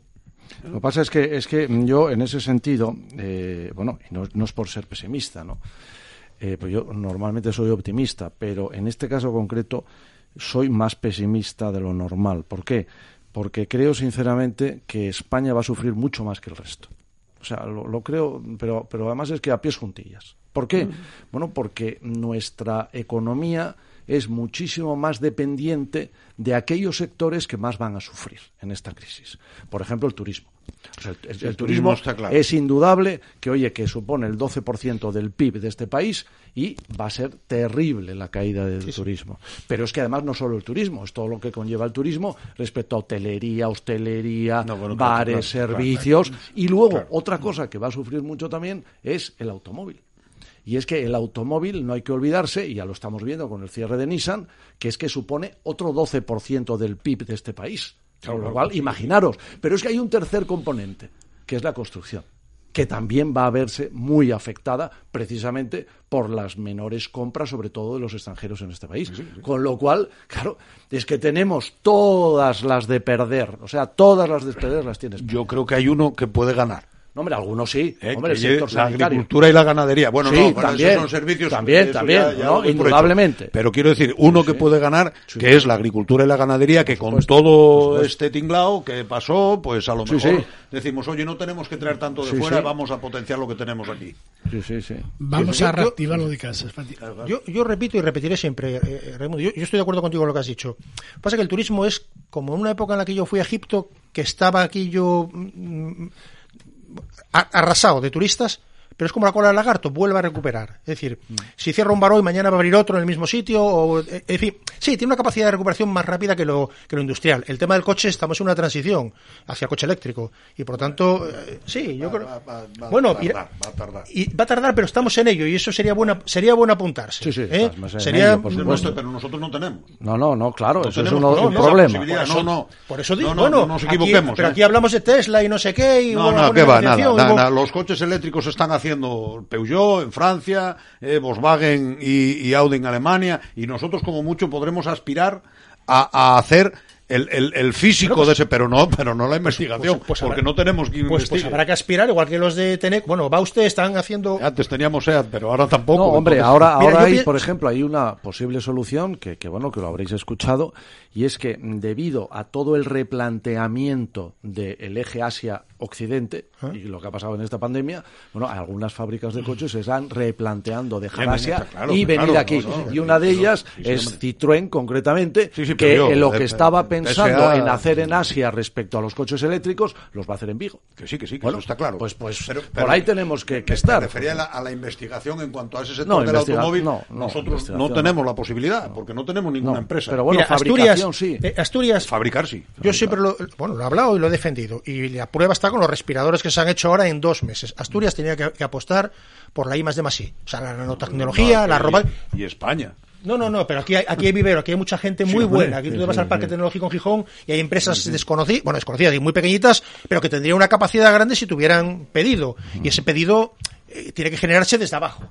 Y aquí hay capacidad en Asturias, hay capacidad para, para tender a eso. Hay Sí, que que ser sí, de sí, 10 de que sí, 15. claro. Y bueno, turismo en Asturias, a mí me habla de turismo en Asturias, coño, turismo de hipocondríacos. Aquí vienen, hostia, Asturias, que no hay, perdón, que no hay ningún contagio. Pero, y- ¿pero ¿qué queremos? Que venga aquí para que llene una sidrería y una casa rural y eso genera riqueza. Bueno, pero eso pueden, No, hombre, pueden bueno, venir, pero bueno. venir españoles.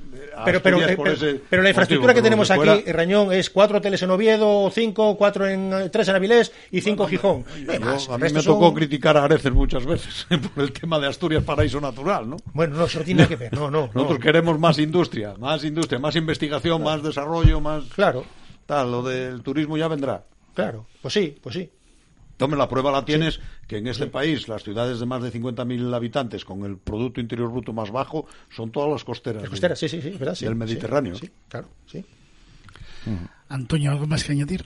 No, bueno, referente a esto, poner fechas encima de la mesa y decir que la situación mm, podrá ser todo lo catastrófica que queramos en nuestra mente, pero no estamos ni en la España del 39, ni en la Europa del 45, ni en el mundo de 2008. Vamos a ver, año 2008, crisis de la construcción, eh, ataque brutal a la deuda española, a la deuda soberana española. Quedamos a esto de que nos rescataran. Y cuando digo esto, digo a la diferencia que hay entre un pelo de ahí y otro pelo de ahí, muy pequeña. A día de hoy estamos mejor que en aquel momento. Y nos pongamos como nos pongamos. Y, y, y, y ¿Por qué? Porque tenemos las infraestructuras intactas. Tenemos todo intacto. Nos hemos tenido que quedar tres meses en casa, pero cuando hemos salido de casa hemos vuelto y nuestros, nuestras mm, herramientas, nuestras, nuestros, nuestra modo de producción y de vida están ahí. Coime. ¿Qué se trata? Se trata única y exclusivamente, claro, eh, ahí es donde puede haber la discrepancia. Entiendo que el mundo funciona a base de consumo y, y ante una falta de producción durante un tiempo determinado, lo único que cabe es inyectar dinero, como se hizo en su momento. Es decir, esto en el año 29, en el año 30, en Estados Unidos se experimentó y no salió del todo mal. Bueno, habrá quien diga, jolín, es que tuvieron una guerra mundial en el 36. Me da igual. En el 36 no, perdón, en el 39. Me da igual. Eh, es decir, eh, eh, mm, el Estado lo que tiene que hacer es inyectar dinero, forzar la demanda y poner dinero a circular. Y bueno, pues. eh, Pero ese dinero, ¿de dónde sale, Antonio? De la máquina. No, eso no. Es que no hay otra. Pero eso no funciona. Esto, quiero decir, no tenemos pesetas, ahora tenemos euros. No vale decir. Pero es que el problema no es nuestro. El problema es de toda Europa. Vale, ¿y de dónde sale? ¿Esa deuda eterna o sempiterna o.? ¿Cómo está Alemania? Alemania ha tenido que hacer algo que no hemos hecho ni en España, y no me refiero a nivel económico, que es cercar barrios, porque la gente Pues se saltaba el confinamiento. Perdón, eh, es decir, hagámonos una idea de lo grave que es la situación, de lo grave que es del- desde el punto de vista que ha atacado a todos. Estamos todos atacados por el virus, por el virus y por la enfermedad. Con lo cual, o, o somos Europa para dar una respuesta común y coherente, o no somos nada. Mira, te voy, mira, te voy a poner un, caso. Yo tengo un guaje que acabó una carrera. En España, por esa carrera, le ofrecen un contrato de 900 euros. En Alemania, Hamburgo, que es a donde se va a ir, le ofrecen un máster, ¿eh? 1000 euros y la vivienda pagada. Papá, no sé si volveré. Digo, no, no vuelvas.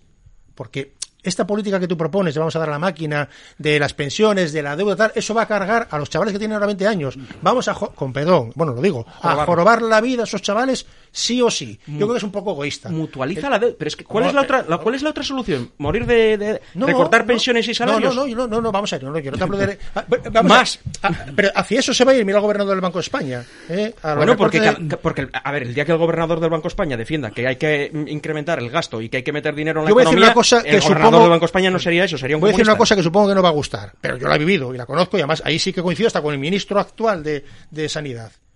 No puede ser que España prejubile a gente de cuarenta y pico años para arriba con unas pensiones de la hostia. No puede ser. No puede ser. Tíos que viven jugando al golf 40 años y que vienen de Paz- Nosa, no ¿Se puede ser. compró paz social en su momento? No, no se- vale, vale, ahí está el error. Entonces, acercar la jubilación. Pero eso, pero eso ya no es real, joder. Eso no, No, sí, podemos... sí, sí. No, hombre, No, no, eso Rañón, no es real. yo- yo veo Coño, gente- o sea, yo me jubilo con 61 años y resulta que me jubilé con 40 y pico, no me jodas. No, no, tú te jubilas con vamos. 61 años, tú tienes que jubilarte con 67. O no Bueno, va a quedar más remedio que con 70. Yo me tocará con 70. Y Yo no sé lo que me toca, pero quiero decirte que eso fue en un tiempo porque ahora había igual, una... ¿Qué quieres? ¿Tú no conoces gente que se jubila con 61 y 63? Sí, sí, con 61 sí, No, joder, pues te no, lo pues estoy no. diciendo yo. Ya, pues, pues tienes que estar a los sesen- ahora mismo entra, 66. entra a trabajar otro chaval por mí, coño, si no, no está... ¿Cómo que no? No, no, perdona.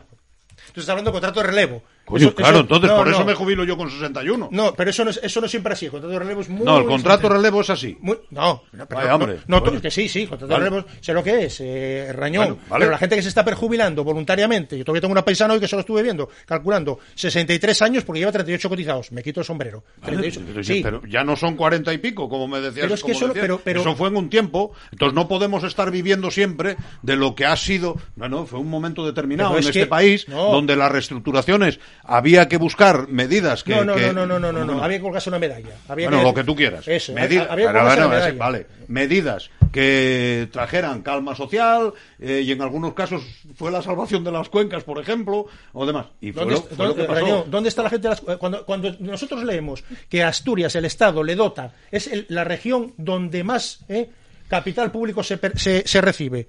Y resulta que estos paisanos están en los Alcáceres y en Benidorm, no están aquí, Rañón.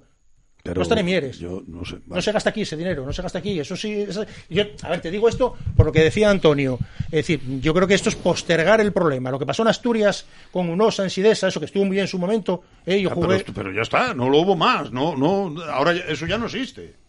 Coño, claro, hostia, menos mal que no existe. Bueno, pero, Pero entonces, ¿a qué, viene, ¿a qué viene ahora a decir que aquí en que eso no es una se jubila la gente con cuarenta y pico años? Si no, Pero es verdad. Que eso, que eso no es una solución. Que eh, Asturias Pero está en recibiendo. aquel, momento, en aquel momento fue una solución. ¿Pero quién paga, quién paga esas pensiones, Reñón? ¿Quién la está pagando? ¿El Estado? Coño, pero vamos a ver, hombre, también el Estado, ¿eh? en aquel momento, que tenía una empresa que era en Sidesa, también hizo negocio con esa empresa. ¿O no? Bueno. ¿Cómo que bueno? Coño, así, Coño, cuadra- así hubo- cuadraron hubo- las cuentas para entrar en el euro. y así para entrar en la Europa que- del euro se cuadraron cuentas privatizando negocio empresas. de- negocio depende cómo lo veamos. Que yo sé a lo que se refiere. Pero el negocio que tú vas a estar pagando el pasivo de esta gente 40 años.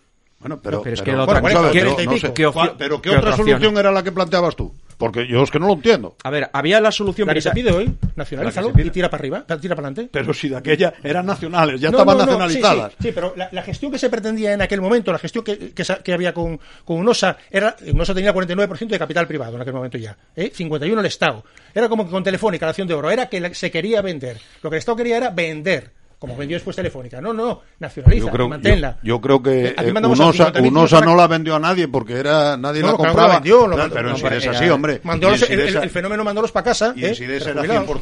100%, 100 del Estado. Y acabábamos de hacer unas inversiones muy fuertes ahí, como era la acería LD3 y, y, y los hornos de Beriña y por ahí adelante. O sea, que tú me dices que lo no, hicieron, no, yo no te digo nada. y terminamos como, como estamos Que no, que no, que no, yo no te dije nada de eso.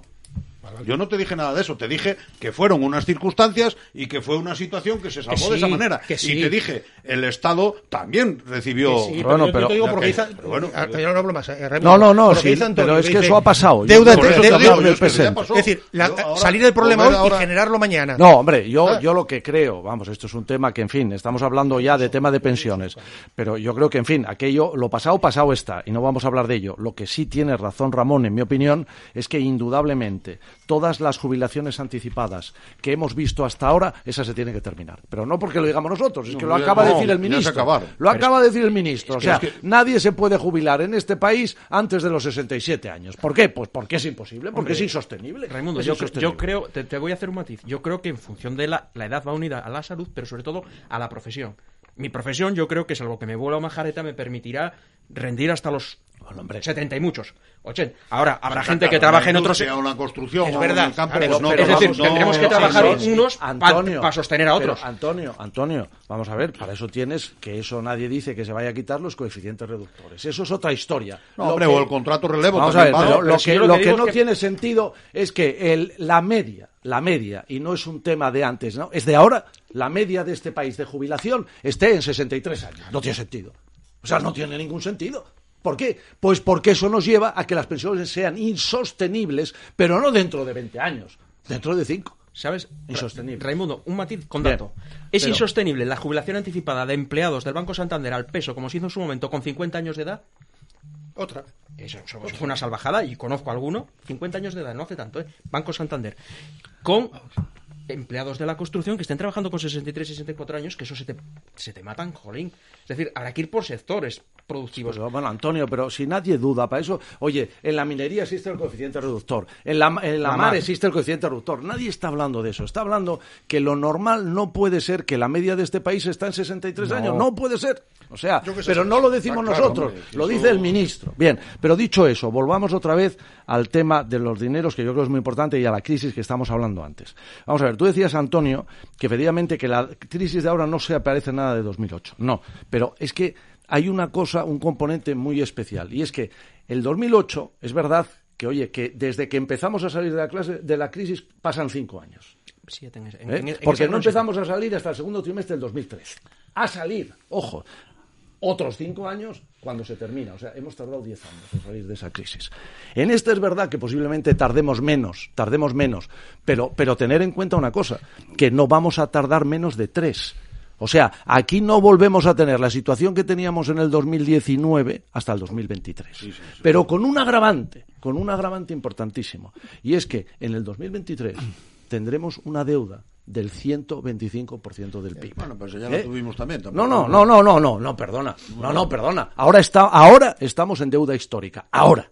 falta todavía un recorrido del 25% que llegaremos en el 2023. Luego, fíjate tú. ¿Y qué ocurre con eso? Que es que eso hay que pagarlo. O sea, es que, es que la gente piensa que aquí nos podemos endeudar alegremente sin pagar la deuda. No, no. Es que ese 25% que supone la friolera de 300.000 millones de euros, hay que pagarlos. ¿Y cómo paró Mario Draghi la crisis contra el ataque de deuda contra España? No, no, pero... pero Dándole pero- a la pero maquinita. pero qué Da- maquinilla. dándole a la maquinita. Pero, decir, pero comprando va- deuda y deuda. Pero y vamos deuda a ver, pero espera un momento. Pero espera que un devol- hay que momento. devolverla. Pero una cosa, una cosa es que a fondo perdido ahora se está hablando que se paga a España entre 60 y 70 mil millones de euros. Y otra cosa es que habrá otros 100 mil millones que hay que pagarlos. Eso no los va a permitir Europa. ¿O tú te Sí, crees hombre, de se verdad pagarán, que hombre, se pagarán. ¿Tú crees de verdad que los holandeses, los austriacos, los solo- alemanes van a permitir que nos den los 150 millones como 150 mil millones como pretende el presidente gratis et amore? A ver, Yo solo recuerdo, yo solo No, recuerdo la política del gobernador, o como se llame, del Banco Central Europeo, Mario Draghi, para salvar a España del ataque en su momento contra la deuda soberana. Compró deuda, deuda, deuda. Dijo, lo voy a parar y lo paro. De hecho, me acuerdo de una rueda de prensa en la que el ministro Montoro dijo, estos señores tendrán que hacernos caso si algún día quieren cobrar. Porque a lo mejor no podemos pagar. Es decir, vamos a ver si por tanto estrangular y apretar a la gallina, aunque no seamos lo de los huevos sí. de oro, es decir, ver. Pero Antonio, mira, hay dos Pero cosas. si no es Eh, estrangular, es que la- el dinero, Antonio, o sea, si la Unión Europea ha tomado la decisión de dar más menos a fondo perdido 500.000 millones de euros, entre 500 y 750.000 millones de euros, esos ya están. Sea, los vamos a recibir gratis et amore, no los vamos a tener que devolver. Eh, van a ser para unos temas específicos, Sí, sí, está claro. como es los ERTE, como es la sanidad, como es, en fin, una serie de temas. Pero esos ya no se van a devolver. Ahora bien, pero es que eso es el principio. Es que necesitamos otros 100.000 millones de euros. Y Europa lo que no va a permitir es que esos 100.000 millones sean gratis. No, no, es que nos va a cobrar, los vamos a tener que pero, devolver. ¿Sabes lo que sucede, Raimundo? Y, y tú bueno, tienes razón. El, el tema de, de generar un 125% de deuda pública supone que dentro de 15 años o 20, con esa deuda no vas a realizar ningún tipo de inversión. Va a ser Claro, imposible, porque eso es claro, gasto público, claro. no va a haber posibilidad ninguna. Claro, Segunda, nos salva Antonio que estamos en la Unión Europea, es decir, que no somos Argentina para decir eh, quiebra, corralito. Nos salva. Ahora bien, yo me temo que en una situación como esta, como la que describe Raimundo, los países del norte terminan haciendo como Inglaterra. Ahí se quedan ustedes con la deuda, no, me pagan pero lo oye, mío, pero, me voy. pero fíjate, y una cosa, y una cosa muy Y eso- importante, sí, pero y una cosa muy importante que no la estamos teniendo en cuenta, porque claro, hoy estamos con unos intereses negativos. Ya, ya, Bueno, sí, pero no, no. sí, no, Ojo. ¿os imagináis que en vez del interés negativo dentro de cinco años esté, no mucho, en el 2%? O sea, ¿vosotros sabéis lo que puede suponer ese 2%? pues nada más y nada menos que unos 50.000 echar- millones de pero euros más al año. la imaginación, joder, de ser un poco más No, no, no, el precio no, del no. tenemos, porque si No, pero es que- pero la realidad. Mira, el Ya, precio del pero dinero la realidad son es la que es hoy. Opiniones de No, no, los no, no, economistas, amigo. In- Opiniones del El economista. eh, los intereses entiendo que no son el precio del dinero. pero. El precio del dinero lo marca el mercado. Si estamos todos tan mal, tan mal, tan mal, que no vamos a poder pedir dinero prestado, los tipos de interés no pueden subir. No, porque si no, no, no, no, cobra. no, no, perdona, no, no. Claro, es que los tipos de interés no es un tema que se pueda manejar muchas veces, depende mucho del mercado. O sea, si tú, por ejemplo, empieza, empiezas a, a querer vender y vender para que la economía empiece a fluir, bueno, pues ahí tienes inmediatamente la inflación y de ahí tienes una subida de tipos de interés. Y no hay quien la controle. Churrera. Claro, pero, pero es que eso puede ocurrir. O sea, que es que, o sea, no se puede uno ir a una ampliación de deuda sin ser consciente de la situación que puede ocurrir en este país o en cualquier país dentro de unos años. Pero si, O sea, si- yo- si llevamos desde, dos- desde 2013 aceptando esa situación para España. No, pero es que, pero, es que 125. perdona, es que ahora la estamos aceptando igual. Lo único que estamos diciendo es que puede ampliar en 25% más. No es lo mismo, ¿eh? O sea, es que no pero, es lo mismo, pero si claro. estamos, a ver, si se pide prestado para, vamos a ver, no, eh, antiguamente, eh, Yo- antiguamente en esos años del 2008 en adelante, todos los días te salían con la subasta de deuda pública. Sí, Hoy acaba de colocar España no sé también. cuánto y acaba de colocar España no sé cuánto. Y, y uno que no tiene ni idea de, de economía cero. Dices, pero ¿para qué coño estamos todo el día pidiendo prestado si no vamos a poder ni devolverlo? Hasta que al final te das cuenta que pides prestado para pagar los intereses de lo que pides prestado. Que no es ni, sincer- ni realmente para devolver la deuda. Entonces, alguien... No, no, hombre, es que la, la- vamos a ver, es, que la deuda esa que estás pidiendo tiene su final. O sea, vamos a ver, tú pides deuda continuamente todos los años, porque la deuda tiene un principio y tiene un final. Cuando ese final, tú imagínate, que hoy terminan, vamos a suponer, 6.000 millones, y esos 6.000 millones tienes que pagarlos. Al tenedor de esa deuda. Claro, para pagarlos, una de dos, o lo sacas de las arcas del Estado o pides prestado otros 6.000 millones. Opción o sea B. que tú continuamente... Opción B, opción pero. Claro, pero no es, o sea, no es que tengas otros 6.000 millones más, no, pides los mismos que tenías. ¿Te Antonio, gente que Sí, consigue ¿eh? funcionar así toda la vida. Sí, cuando la deuda, claro, los como tú países decías. ¿Eh? No, no, no, no, y empresarios también. Si cuando la deuda pública estaba al También 0 o podemos poner 10% algún o al 0 ejemplo. o negativa, Mario Draghi, el Banco Central Europeo, no la compra, no lo hubiera comprado nadie. Los No, inversores no, no, la claro, compran y no, hubiera habido claro. un colapso. Es decir, aquella medida fue precisamente por eso. Es decir, en intereses negativos o intereses del 0, 0, 10, el Banco Central Europeo tiene que comprar la deuda o estos países quiebran. ¿eh? No, lo, quebrado. lo que dijo el ministro Montoro, y muy sabiamente, bueno, estos señores tendrán que tener paciencia porque si no, no cobran. Claro, Sí, no, no, sí, bueno, no, sí, claro, sí, eso pero, pero- Argentina y Venezuela, ¿no? Pero- Tengan pero- paciencia, si ahí cobran. están, ahí están también. Bueno, pero mira cómo está la gente. No, no, Ya, coño, ya, bueno, ya, la gente joder, sí, sí, uf. bueno, bien. No, no, no, Bueno, yo, pero- yo eso no lo quiero. No, no. Pero, Ya, ya. mm, como se suele decir, ¿no? Si, si yo le debo dinero a un banco, Sí. El problema lo tengo yo. Si un banco debe dinero, el problema lo tenemos todos. Bueno, pues si España debe dinero, posiblemente el problema lo tengamos todos en esta comunidad Pero de vecinos que es Europa. hijos, si los tienes, o, o los míos, Pero o si- esas generaciones. Pero si, si como dijo el presidente Aznar, a mí el cambio climático me trae de lado porque yo no lo voy a ver, lo van a ver mis nietos. Ya, ya, pues calcula, pues calcula tú La si deuda dentro de 25 pues la, la deuda. eh, Pero vamos a ver, mira, te voy a poner un ejemplo que tú y yo pero- conocemos pero, oye, perfectamente. pero vamos a ver, pero no se Colegio puede de ser Abogados de Oviedo. inconsciente, joder. Colegio de Abogados de Oviedo. Nos fundimos el dinero que no había para hacer una sede en un sitio que ¿Y qué se decidió hacer por la siguiente junta que después de aprobar? No, no vamos a pagar la deuda, los costes de esta edificación suntuosa, no las van a pagar los abogados actuales. Vamos a diferirlo en el tiempo y que paguen esta, otra y otra y otras generaciones. Bueno, pues si nuestros nietos quieren nacer y vivir en España, a lo mejor se tienen que comer un poco de deuda, que tampoco pasa nada. Con una diferencia. No, si Tú van a disfrutas comer, de esa sede van a comer. y tus hijos abogados disfrutarán de ella también. Los chavales que vengan, no sé de qué van a disfrutar. Por mucho que nos importe poco a nosotros ahora mismo, o sea, ni las pensiones, ni va a haber estado de bienestar, porque no lo va a haber, pero eso no lo digo yo, eso lo dicen ya economistas que están Bueno, pero entonces, entonces oye, igual hay una revolución, no hay problema. Bueno, bueno, no lo sé, lo que estamos es acrecentando, no, están marchando, No, hombre, pero están no. marchando hacia ¿A otros? ¿A dónde? Si los otros países están a- igual. al norte, al norte de Europa, a Bueno, Tokio, el norte, el a- norte, el norte de Europa también mira tú las carnes Pues, y pues tendremos que Alemania, ¿cómo- priorizar. Es decir, vale, muy funciona? bien. Nos vamos a endeudar, pero vamos a tratar de, en la medida de lo posible, tratar de ser dueños de nosotros para que no nos tengan que pasar nunca más estas cosas. Eso implica, lógicamente, no, cambiar las políticas. Claro. no depende de nosotros, una pandemia de esta, fíjate tú, de- de- Pues si no depende pero- de nosotros y es una pandemia, pues entonces a jorobarnos y aguantarnos todos. No nos queda más. Es decir, si lo inevitable es inevitable, pues no nos lo No, vamos pero, locos. pero Antonio, vamos a ver una cosa. Mira, uno de los problemas, y lo hemos discutido mucho aquí, yo creo, y lo seguiremos discutiendo en los próximos años, uno de los problemas que tiene Europa es que evidentemente Europa no es una unión política, ni tan siquiera fiscal. Es una unión de intereses económicos. ¿Y qué problema tiene eso? Bueno, pues eso tiene el problema de que en un momento determinado eh, los intereses, en este caso de España, pues no son los mismos que los de Holanda. ¿Y qué, ¿Te das peso, y- qué peso tiene Holanda en Europa y No, qué no, peso tiene España? Pero, pero espera, pero es que el problema está en que sin Holanda no hay acuerdo. ¿Te das cuenta? Sí, lo sí. Entonces, claro, ¿qué es lo que ocurre? Porque es que, es que la gente se olvida, se olvida de que los 26 países de la Unión Europea, los 26, tienen derecho a veto. Los 26. O sea, que el más pequeño tiene derecho a veto. me acuerdo cuando ¿Eso qué significa? Que hay que llegar a acuerdos. ¿Y qué es lo que ocurre? Que indudablemente el que está mejor no quiere afrontar ¿eh? el problema de los que están peores. Eso es evidente, pero eso nos pasaría a todos.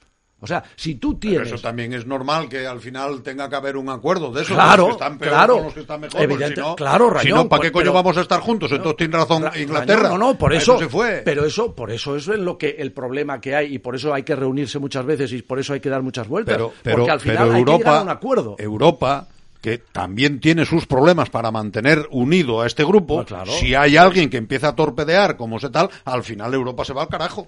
Pe- Pero, pero- Ya empezó por el Reino Unido el primero, pero es que como sigamos así, pero en es Italia que- hay una parte importante que está diciendo y en España perdona, hay una parte yo- importante que está yo diciendo soy, que no. Yo soy de los que opina, yo soy de los que opina que indudablemente Europa o hace una modificación, rectificación absoluta y total de lo de cómo está ahora o tiene muy Bueno, poco pero ahora futuro. tiene- ahora Muy tiene un- poco ahora futuro. tiene un- ¿Por qué? Porque claro, en tanto y cuanto haya países Dinamarca, Holanda, Suecia, eh, Austria, que están mil veces mejor que los del sur, pues indudablemente la pugna va a venir siempre. Bueno, pero- Entonces, una de dos. O hacemos de verdad una Unión Europea, de verdad. Y cuando digo de verdad, es quitarle todo poder a los países y que realmente el poder lo tenga Europa. ¿eh? O si no, lo veo muy feo a futuro. ¿Por qué? Porque es que el egoísmo del país va a estar siempre encima de la mesa. Y no somos todos iguales, no es así. Oye, hablamos del desconfinamiento, pero ¿cómo vamos a ser iguales? En Holanda no hubo confinamiento. Ni en Dinamarca no ni- hubo ni en confinamiento. Suecia. Ni en Su- Entonces, ¿cómo vamos a ser iguales? No somos iguales. Ya, ya. Tampoco en Suiza. Pero- Pero, ¿por qué? Pero ahora vamos a decir por qué. Fijaros y analizar esto. Dices tú, ¿y por qué? Y tú cuando oyes y escuchas al gobierno, por ejemplo, suizo, ¿eh? el otro día decir, oye, ¿usted sabe por qué no hubo confinamiento en mi país? Porque yo confío en la responsabilidad de mis ciudadanos. Ah, aquí- y, ahora, y ahora vamos a analizar, los cinco que estamos aquí, vamos a analizar eso. Y ahora pregunto, ¿por qué no lo hizo el nuestro? Porque el nuestro no confía en la responsabilidad de nosotros. Y y acertó, ¿Eh? o sea que eso no hay duda pero, ninguna, pero, pero pero- bueno, y- pero- pero fíjate, decirte, pero, la Rañón, fíjate lo que decimos. No, pero o sea, no- que no se nosotros puede- no confiamos No, en nosotros no, yo solo digo de cachondeo, No, pero bueno. no es de cachondeo, es Sí, una sí, realidad. como que no, no, no, la realidad de cada país no son iguales ni comparables en un sistema, en un, en un caso como este. En primer sea, lugar, por o la propia idiosincrasia de, de- cada país. Claro, pues es lo que te quiero decir, naturalmente. Bueno, ¿Por qué? entonces- Porque tú le dices a un suizo lo mismo que a un coreano, o le dices a un taiwanés, dices, oiga, usted tiene que hacer esto y lo hace. Pero, No, sin embargo, estamos hablando de España y nosotros somos los que decimos que no lo No, hacemos. hombre, pero a nosotros si no nos meten, por ejemplo, lo de, lo de no ir a los bares o no ir tal, joder, o nos, o nos ponen la pistola al pecho, o si no, nosotros vamos a salir siempre. pues entonces Bueno, tenemos pero- un problema.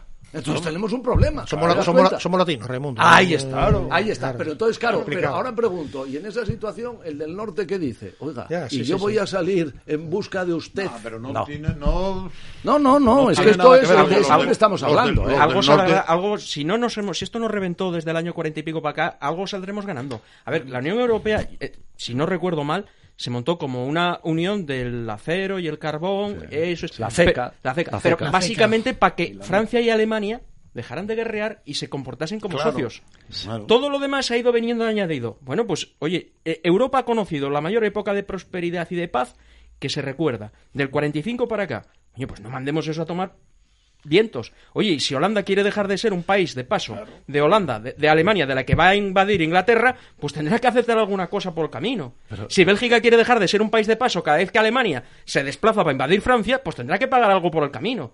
Y el, pa- el pagar algo por el camino a lo mejor pues es soportar un poco a estos locos del sur que somos un poco, Pero- pero- que somos un poco pero, especiales, de acuerdo. pero que les tratamos muy bien con nuestras pero, playas. oye, pero los, los, los, los locos del sur también deberemos de aprender algo, ¿no? ¿O vamos a quedar siempre de No, no, locos? no, a ver, Ah, pero- claro, porque es que, oye, Raimundo, claro, el- el alemán dirá, oye, señores del sur, mire, me encanta ir a sus playas y son ustedes maravillosos y me encanta su folclore, pero empiecen a cambiar, ¿eh? Porque lo que no estoy dispuesto es a seguir año tras año ¿eh? haciendo o, o pagando yo todas sus juergas. Esto se ha terminado. Pero- se lo dijeron a los griegos, ¿eh?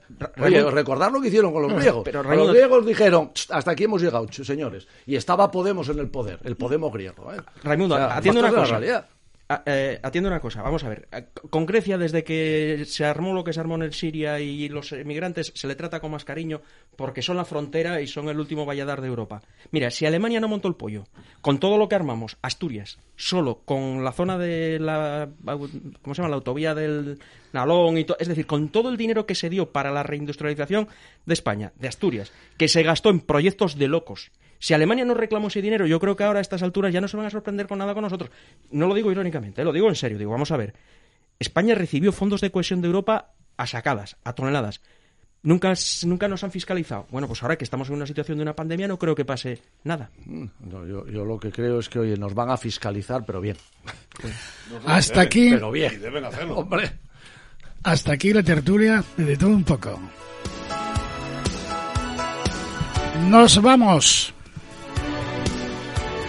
Si son aficionados al deporte, en estos instantes está jugando el Rayo Vallecano Real Sporting de Gijón. Minuto 66, Rayo Vallecano 0, Sporting de Gijón 1. Por cierto, enhorabuena a todos el Oviedo que el pasado jueves habéis ganado al Sporting. Lunes.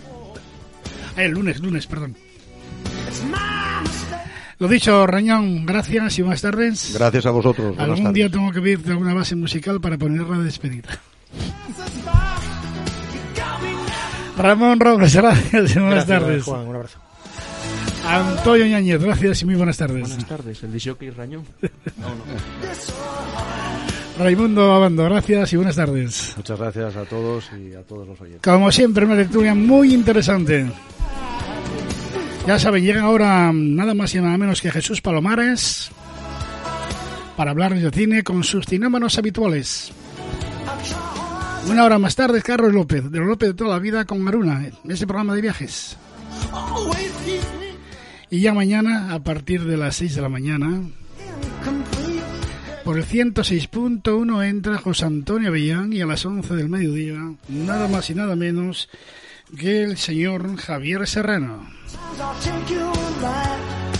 Y en el 91.5, mejor dicho, de la FM en Asturias, Capital Radio le informa de todas las noticias nacionales, internacionales y también, como no, de lo bursátil de la bolsa. Y en estos instantes, a partir de las nueve y media, por el 91.5, llega el deporte, llega la banqueta deportiva con Carlos López y Borja García. Y el fin de semana muy musical y también deportivo, con los mejores narradores de la radio asturiana, Pelayo Lijostes y Borja García, con sus respectivos encuentros, narrando uno el Oviedo, el otro el Sporting. Nos vamos, los saludos cordiales del hombre de la eterna sonrisa, como siempre, Fran Rodríguez. Les hablo este humilde presentador suyo, Juan Flores. Lo dicho, feliz fin de semana, sean buenos. Y volvemos el próximo jueves para hablarles de todo un poco.